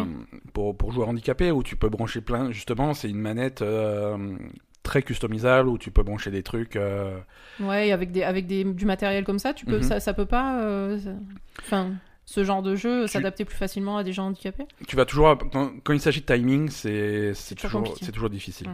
C'est toujours difficile parce que tu vas trouver des solutions, mais des solutions qui n'ont pas, qui ont pas le même temps de réponse, qui n'ont pas le même truc. euh, D'accord. et quand il s'agit de, de, de contrer le coup de sabre à la fraction de seconde où tu as le petit Non, éclair qui apparaît, tu, attends, tu, euh, tu arriveras pas. bon. Je veux dire euh, là enfin f- sincèrement, tu n'as pas besoin d'être handicapé pour pas y arriver hein, donc Non, euh, mais voilà, mais c'est ça, donc du coup c'est ça, quoi. C'est c'est compliqué. hmm. Voilà. Non, c'est. C'est compliqué, c'est pas un... c'est un sujet qui a pas vraiment de solution. Ben oui, c'est vrai que ça fait de la peine, mais Ouais. mais bon, après, euh, c'est vrai que on va dire ce qui ce qui ce qui atténue un peu les choses, c'est que des jeux vidéo, il y a tout type de Ouais. euh, même si euh, effectivement euh, dans le cas de Daniel Dwyer, il peut plus jouer à Non, c'est pas Euh, ouais, Daniel Dwyer, ouais. c'est Mais- Jason Ostraker. Lui, il peut plus jouer à- aux jeux de combat, mais bon, finalement, quand, tu peux avoir un type de jeu auquel tu peux pas jouer malheureusement à cause d'un d'un handicap ou ou à cause Ouais, de... Enfin, je sais pas, il y a des gens aussi qui sont pas handicapés et qui ont pas des, des, des réactions assez rapides. Hein. Je veux dire, moi, par exemple, euh, Ah, tout à fait, non. Et... je, je, je préfère euh, jouer à des jeux plus, plus lents que, que plus rapides. Donc, Non, mais la, la, Donc, diffé- ce qui la différence, c'est que la différence, c'est que toi, euh, le, une question, toi, c'est une question d'habitude. Pour d'autres, c'est une, impossible. Pour toi, c'est Kiro, si tu t'entraînes, alors t'as pas, pas forcément l'envie ou la patience de t'investir à ce point-là, de passer des heures et des heures à faire ça, mais si tu je suis pas sûre, hein, sincèrement. et moi, je, moi, je suis sûr parce que moi aussi au début, je, pensais- je pensais que c'était impossible. Et, et, et ça vient, tu vois, ça vient. Tu, tu finis par justement repérer les petits indices qui, qui vont te dire quoi faire, quand le faire, et tu finis par y arriver. Alors que pour d'autres, ça va être physiquement impossible. Mais bref, oui, non, mais je vois ce que tu veux dire. Oui, non, mais je veux dire, euh, au moins, bon, euh, ce qui est, ce qui est, ce qui sauve un peu le truc, c'est que même si tu peux pas jouer à un type de jeu, euh, maintenant, on a quand même une variété dans le jeu vidéo et, et tu Ouais, peux ouais. jouer à d'autres jeux qui vont être. Voilà, c'est ça. Après, il y a plein de jeux et il y a des jeux qui sont plus adaptés. Il faut, c'est toi aussi qui dois voir les, les jeux qui te plaisent, les jeux, les jeux qui. Alors effectivement, parfois, t'as de envie de jouer à des trucs et tu peux pas, et Bah, effectivement, c'est voilà. horrible, hein, on et est c'est- et d'accord. c'est quand tel jeu dit ah voilà c'est Kiro c'est le meilleur jeu du monde et tout c'est quand le truc est dans l'actualité que tout le Mm. monde en parle et que tu te sens un petit peu exclu de ça parce Ouais, que non, c'est pas pour sûr, toi dur. Mais, mais après ça marche dans tous les sens tu vois c'est à une époque euh, il y a pas si longtemps euh, le, le jeu à la mode le jeu à la mode c'était Kingdom Hearts 3 tout le monde était à fond ah Kingdom Hearts il est sorti et tout et moi j'étais là non mais qu'est-ce que vous faites les gens qu'est-ce qui se passe? C'est pas oui C'est jeu à la mode Kingdom Hearts. mais complètement complètement c'est un jeu qui a fait un carton et qui a des, des légions de fans Mais du coup, ça te faisait de la peine de Mais je d'être mis à l'écart. j'ai essayé d'y jouer parce que je ne comprends pas tu vois et là c'est pareil tu vois tu te sens un petit peu à l'écart de, de- Ah, je vais jouer à Kingdom Hearts. eh ben tu peux hein le Mais euh, non, mais voilà, c'est vrai que c'est- c'est dur de. De toute façon, c'est toujours dur d'être mis à l'écart euh, dans n'importe sûr. quelle situation. Et c'est vrai que d'être handicapé, euh, ça doit être vraiment. Je sais pas, en essayant de se mettre à leur place, ça doit être vraiment horrible parfois de, d'être- de savoir que t'es tellement différent des autres qu'il y a des choses qui te sont inaccessibles. Ça, c'est c'est vraiment horrible. Ouais. Mais c'est vrai que voilà, dans les jeux vidéo, il faut se dire que euh, même s'il y a un type de jeu que tu aimes et auquel tu peux pas jouer, il y a quand même d'autres choses euh, qui sont accessibles et qui sont sympas aussi, et d'autres types de jeux qui sont. Il y a tellement de variétés que tu, tu, tu peux trouver quelque chose euh, qui te conviendra, j'espère en tout cas. Même si, même si t'as as des handicaps qui te, qui te Oui, qui oui, t'empêchent de jouer à certains types de jeux. complètement. Après, il y a un autre, euh, il y a un autre aspect, euh, et ça, c'est Daniel Dwyer de NoClip qui le, qui l'aborde. C'est si tu commences à, à aller jusqu'au bout du- de la logique et décider que euh, jeu vidéo, c'est une, c'est quelque chose d'arti, c'est une forme d'art. Bien sûr. Si c'est une forme d'art, tu prends, tu prends d'autres, euh, d'autres formes d'art. Il y a certaines œuvres d'art qui sont plus difficiles d'accès que d'autres parce Mm. que c'est et, et ça je reconnais. Par exemple, tu, euh, tu vas me dire voilà, voilà, voilà un tableau peint par un grand maître, c'est le plus, beau- c'est un des tableaux reconnus comme un des plus beaux du monde. Je fais non, je comprends. Je, Mm. je- non, excusez, je comprends pas. Oui, Je comprends pas parce que je suis pas habitué, parce que je suis pas dans le truc, tu vois. Mm. Et, et, et en fait, le- travail de l'artiste, l'artiste a aucune obligation de rendre son travail accessible. Non. Tu vois, une galerie d'art doit être accessible. Tu vois, tu peux devoir y aller en fauteuil roulant, des trucs Mhm. comme ça. Mais après, une fois que tu te retrouves devant le tableau, tu te démerdes. Bien sûr. Un bouquin, c'est pareil. Un, un film, un, un film. euh, alors, je parle pas de, de, de Star Wars, tu vois, mais je parle des, des films euh, qui sont considérés comme des, des trucs d'art, des machins comme ça. Moi, je peux passer devant un, un je peux passer deux heures devant un film et pas le comprendre. Je, je comprends pas pourquoi les gens trouvent que c'est bien. Oui, Moi, ça me parle pas. euh, après, mais on Tu vois, le certaines, voit. certaines œuvres ne sont pas accessibles à tous les publics. Et est-ce que le jeu vidéo, c'est pareil? Il y a certains jeux vidéo qui Non, ne sont pas accessibles à il tous y a les des publics. jeux vidéo où vraiment, il- il- par exemple, on va je sais pas moi, moi ce qui me, ce qui me vient à l'esprit, c'est The Quiet Man. Non, mais ça, c'est un mauvais jeu, c'est différent, tu mais vois. c'est pas un mauvais jeu. Il y a peut-être des gens à qui ça plaît, mais Bah, c'est tellement particulier. On les cherche.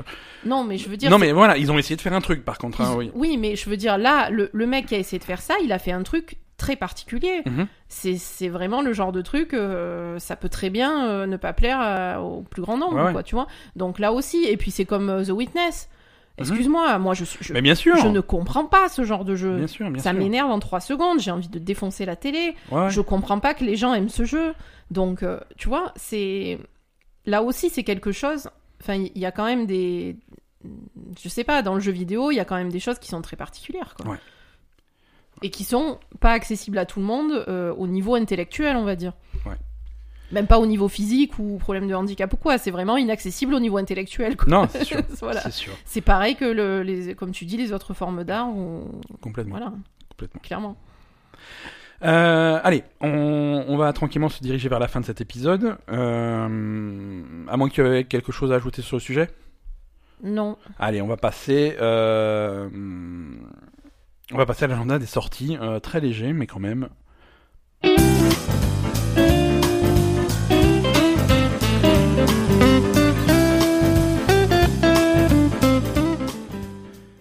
Euh, oui, donc on est, on est, comme dit, très calme hein, cette, euh, cette Mhm. semaine et une grosse partie du mois d'avril sera plutôt zen. Euh, on a quand même l'extension d'Hearthstone qui sort, Rise of Shadow. Pour ceux qui jouent encore à Hearthstone, ça peut vous intéresser. Euh, ceux qui sont fans de réalité virtuelle, euh, et moi je sais que ça va me faire rebrancher mon casque, euh, Vacation Simulator sort mardi. Ah oui, ça te plaît. Ça, ça me plaît, c'est la suite, enfin la suite. C'est le nouveau jeu des mecs qui avaient fait Job Simulator. C'était un des premiers jeux à la sortie des casques de Mm. réalité virtuelle quand, quand le Vive et l'Oculus sont arrivés. Euh, c'est super drôle, moi ça, ça, ça me fait toujours beaucoup rire ces jeux-là. Et Vacation Simulator, ça a l'air dans le même style, tout aussi marrant. Euh, et ça sort mardi sur PSVR, sur Vive et sur Oculus. Et euh, pour les amateurs d'assemblage en carton, euh, le kit Nintendo Labo Réalité Virtuelle pour la Switch sort vendredi. Cul du canard, ça s'appelle. Cul du canard et et voilà. Et je, je, je l'annonce euh, pendant le podcast pour pas me faire engueuler. hein, il est possible que j'ai commandé ce kit. Voilà, merci à tous. je, voilà, on, on vous en parle la semaine prochaine, donc. Hein, Tu l'as commandé le oui, c'est, oui, oui. Je peux encore annuler. Hein. Faut qu'on en parle. Ouais, ouais. Mais, mais voilà, mais moi. Zelda, moi, tu me dis Zelda en réalité virtuelle, j'ai commandé directement. Hein, il y a pas de. Bon, bah d'accord. J'ai, des points faibles comme ça. Il y a des Non, trucs. mais je euh, comprends. Non, mais je comprends. hein, c'est comme ça. hein. Bon, en tout cas, merci à tous de nous avoir écoutés cette semaine. Euh, Merci. Faites, euh, faites-nous coucou sur Twitter, sur Facebook, sur les réseaux sociaux. Ouais. Allez mettre des commentaires sur iTunes, mettez-nous 5 étoiles parce que c'est- non, parce que c'est bien. C'est voilà, faites une bonne action un petit peu. C'est c'est ça, ça, ça nous aide beaucoup pour euh, la visibilité de ce podcast. Euh, merci et puis et puis à lundi prochain. Merci. Bye bye.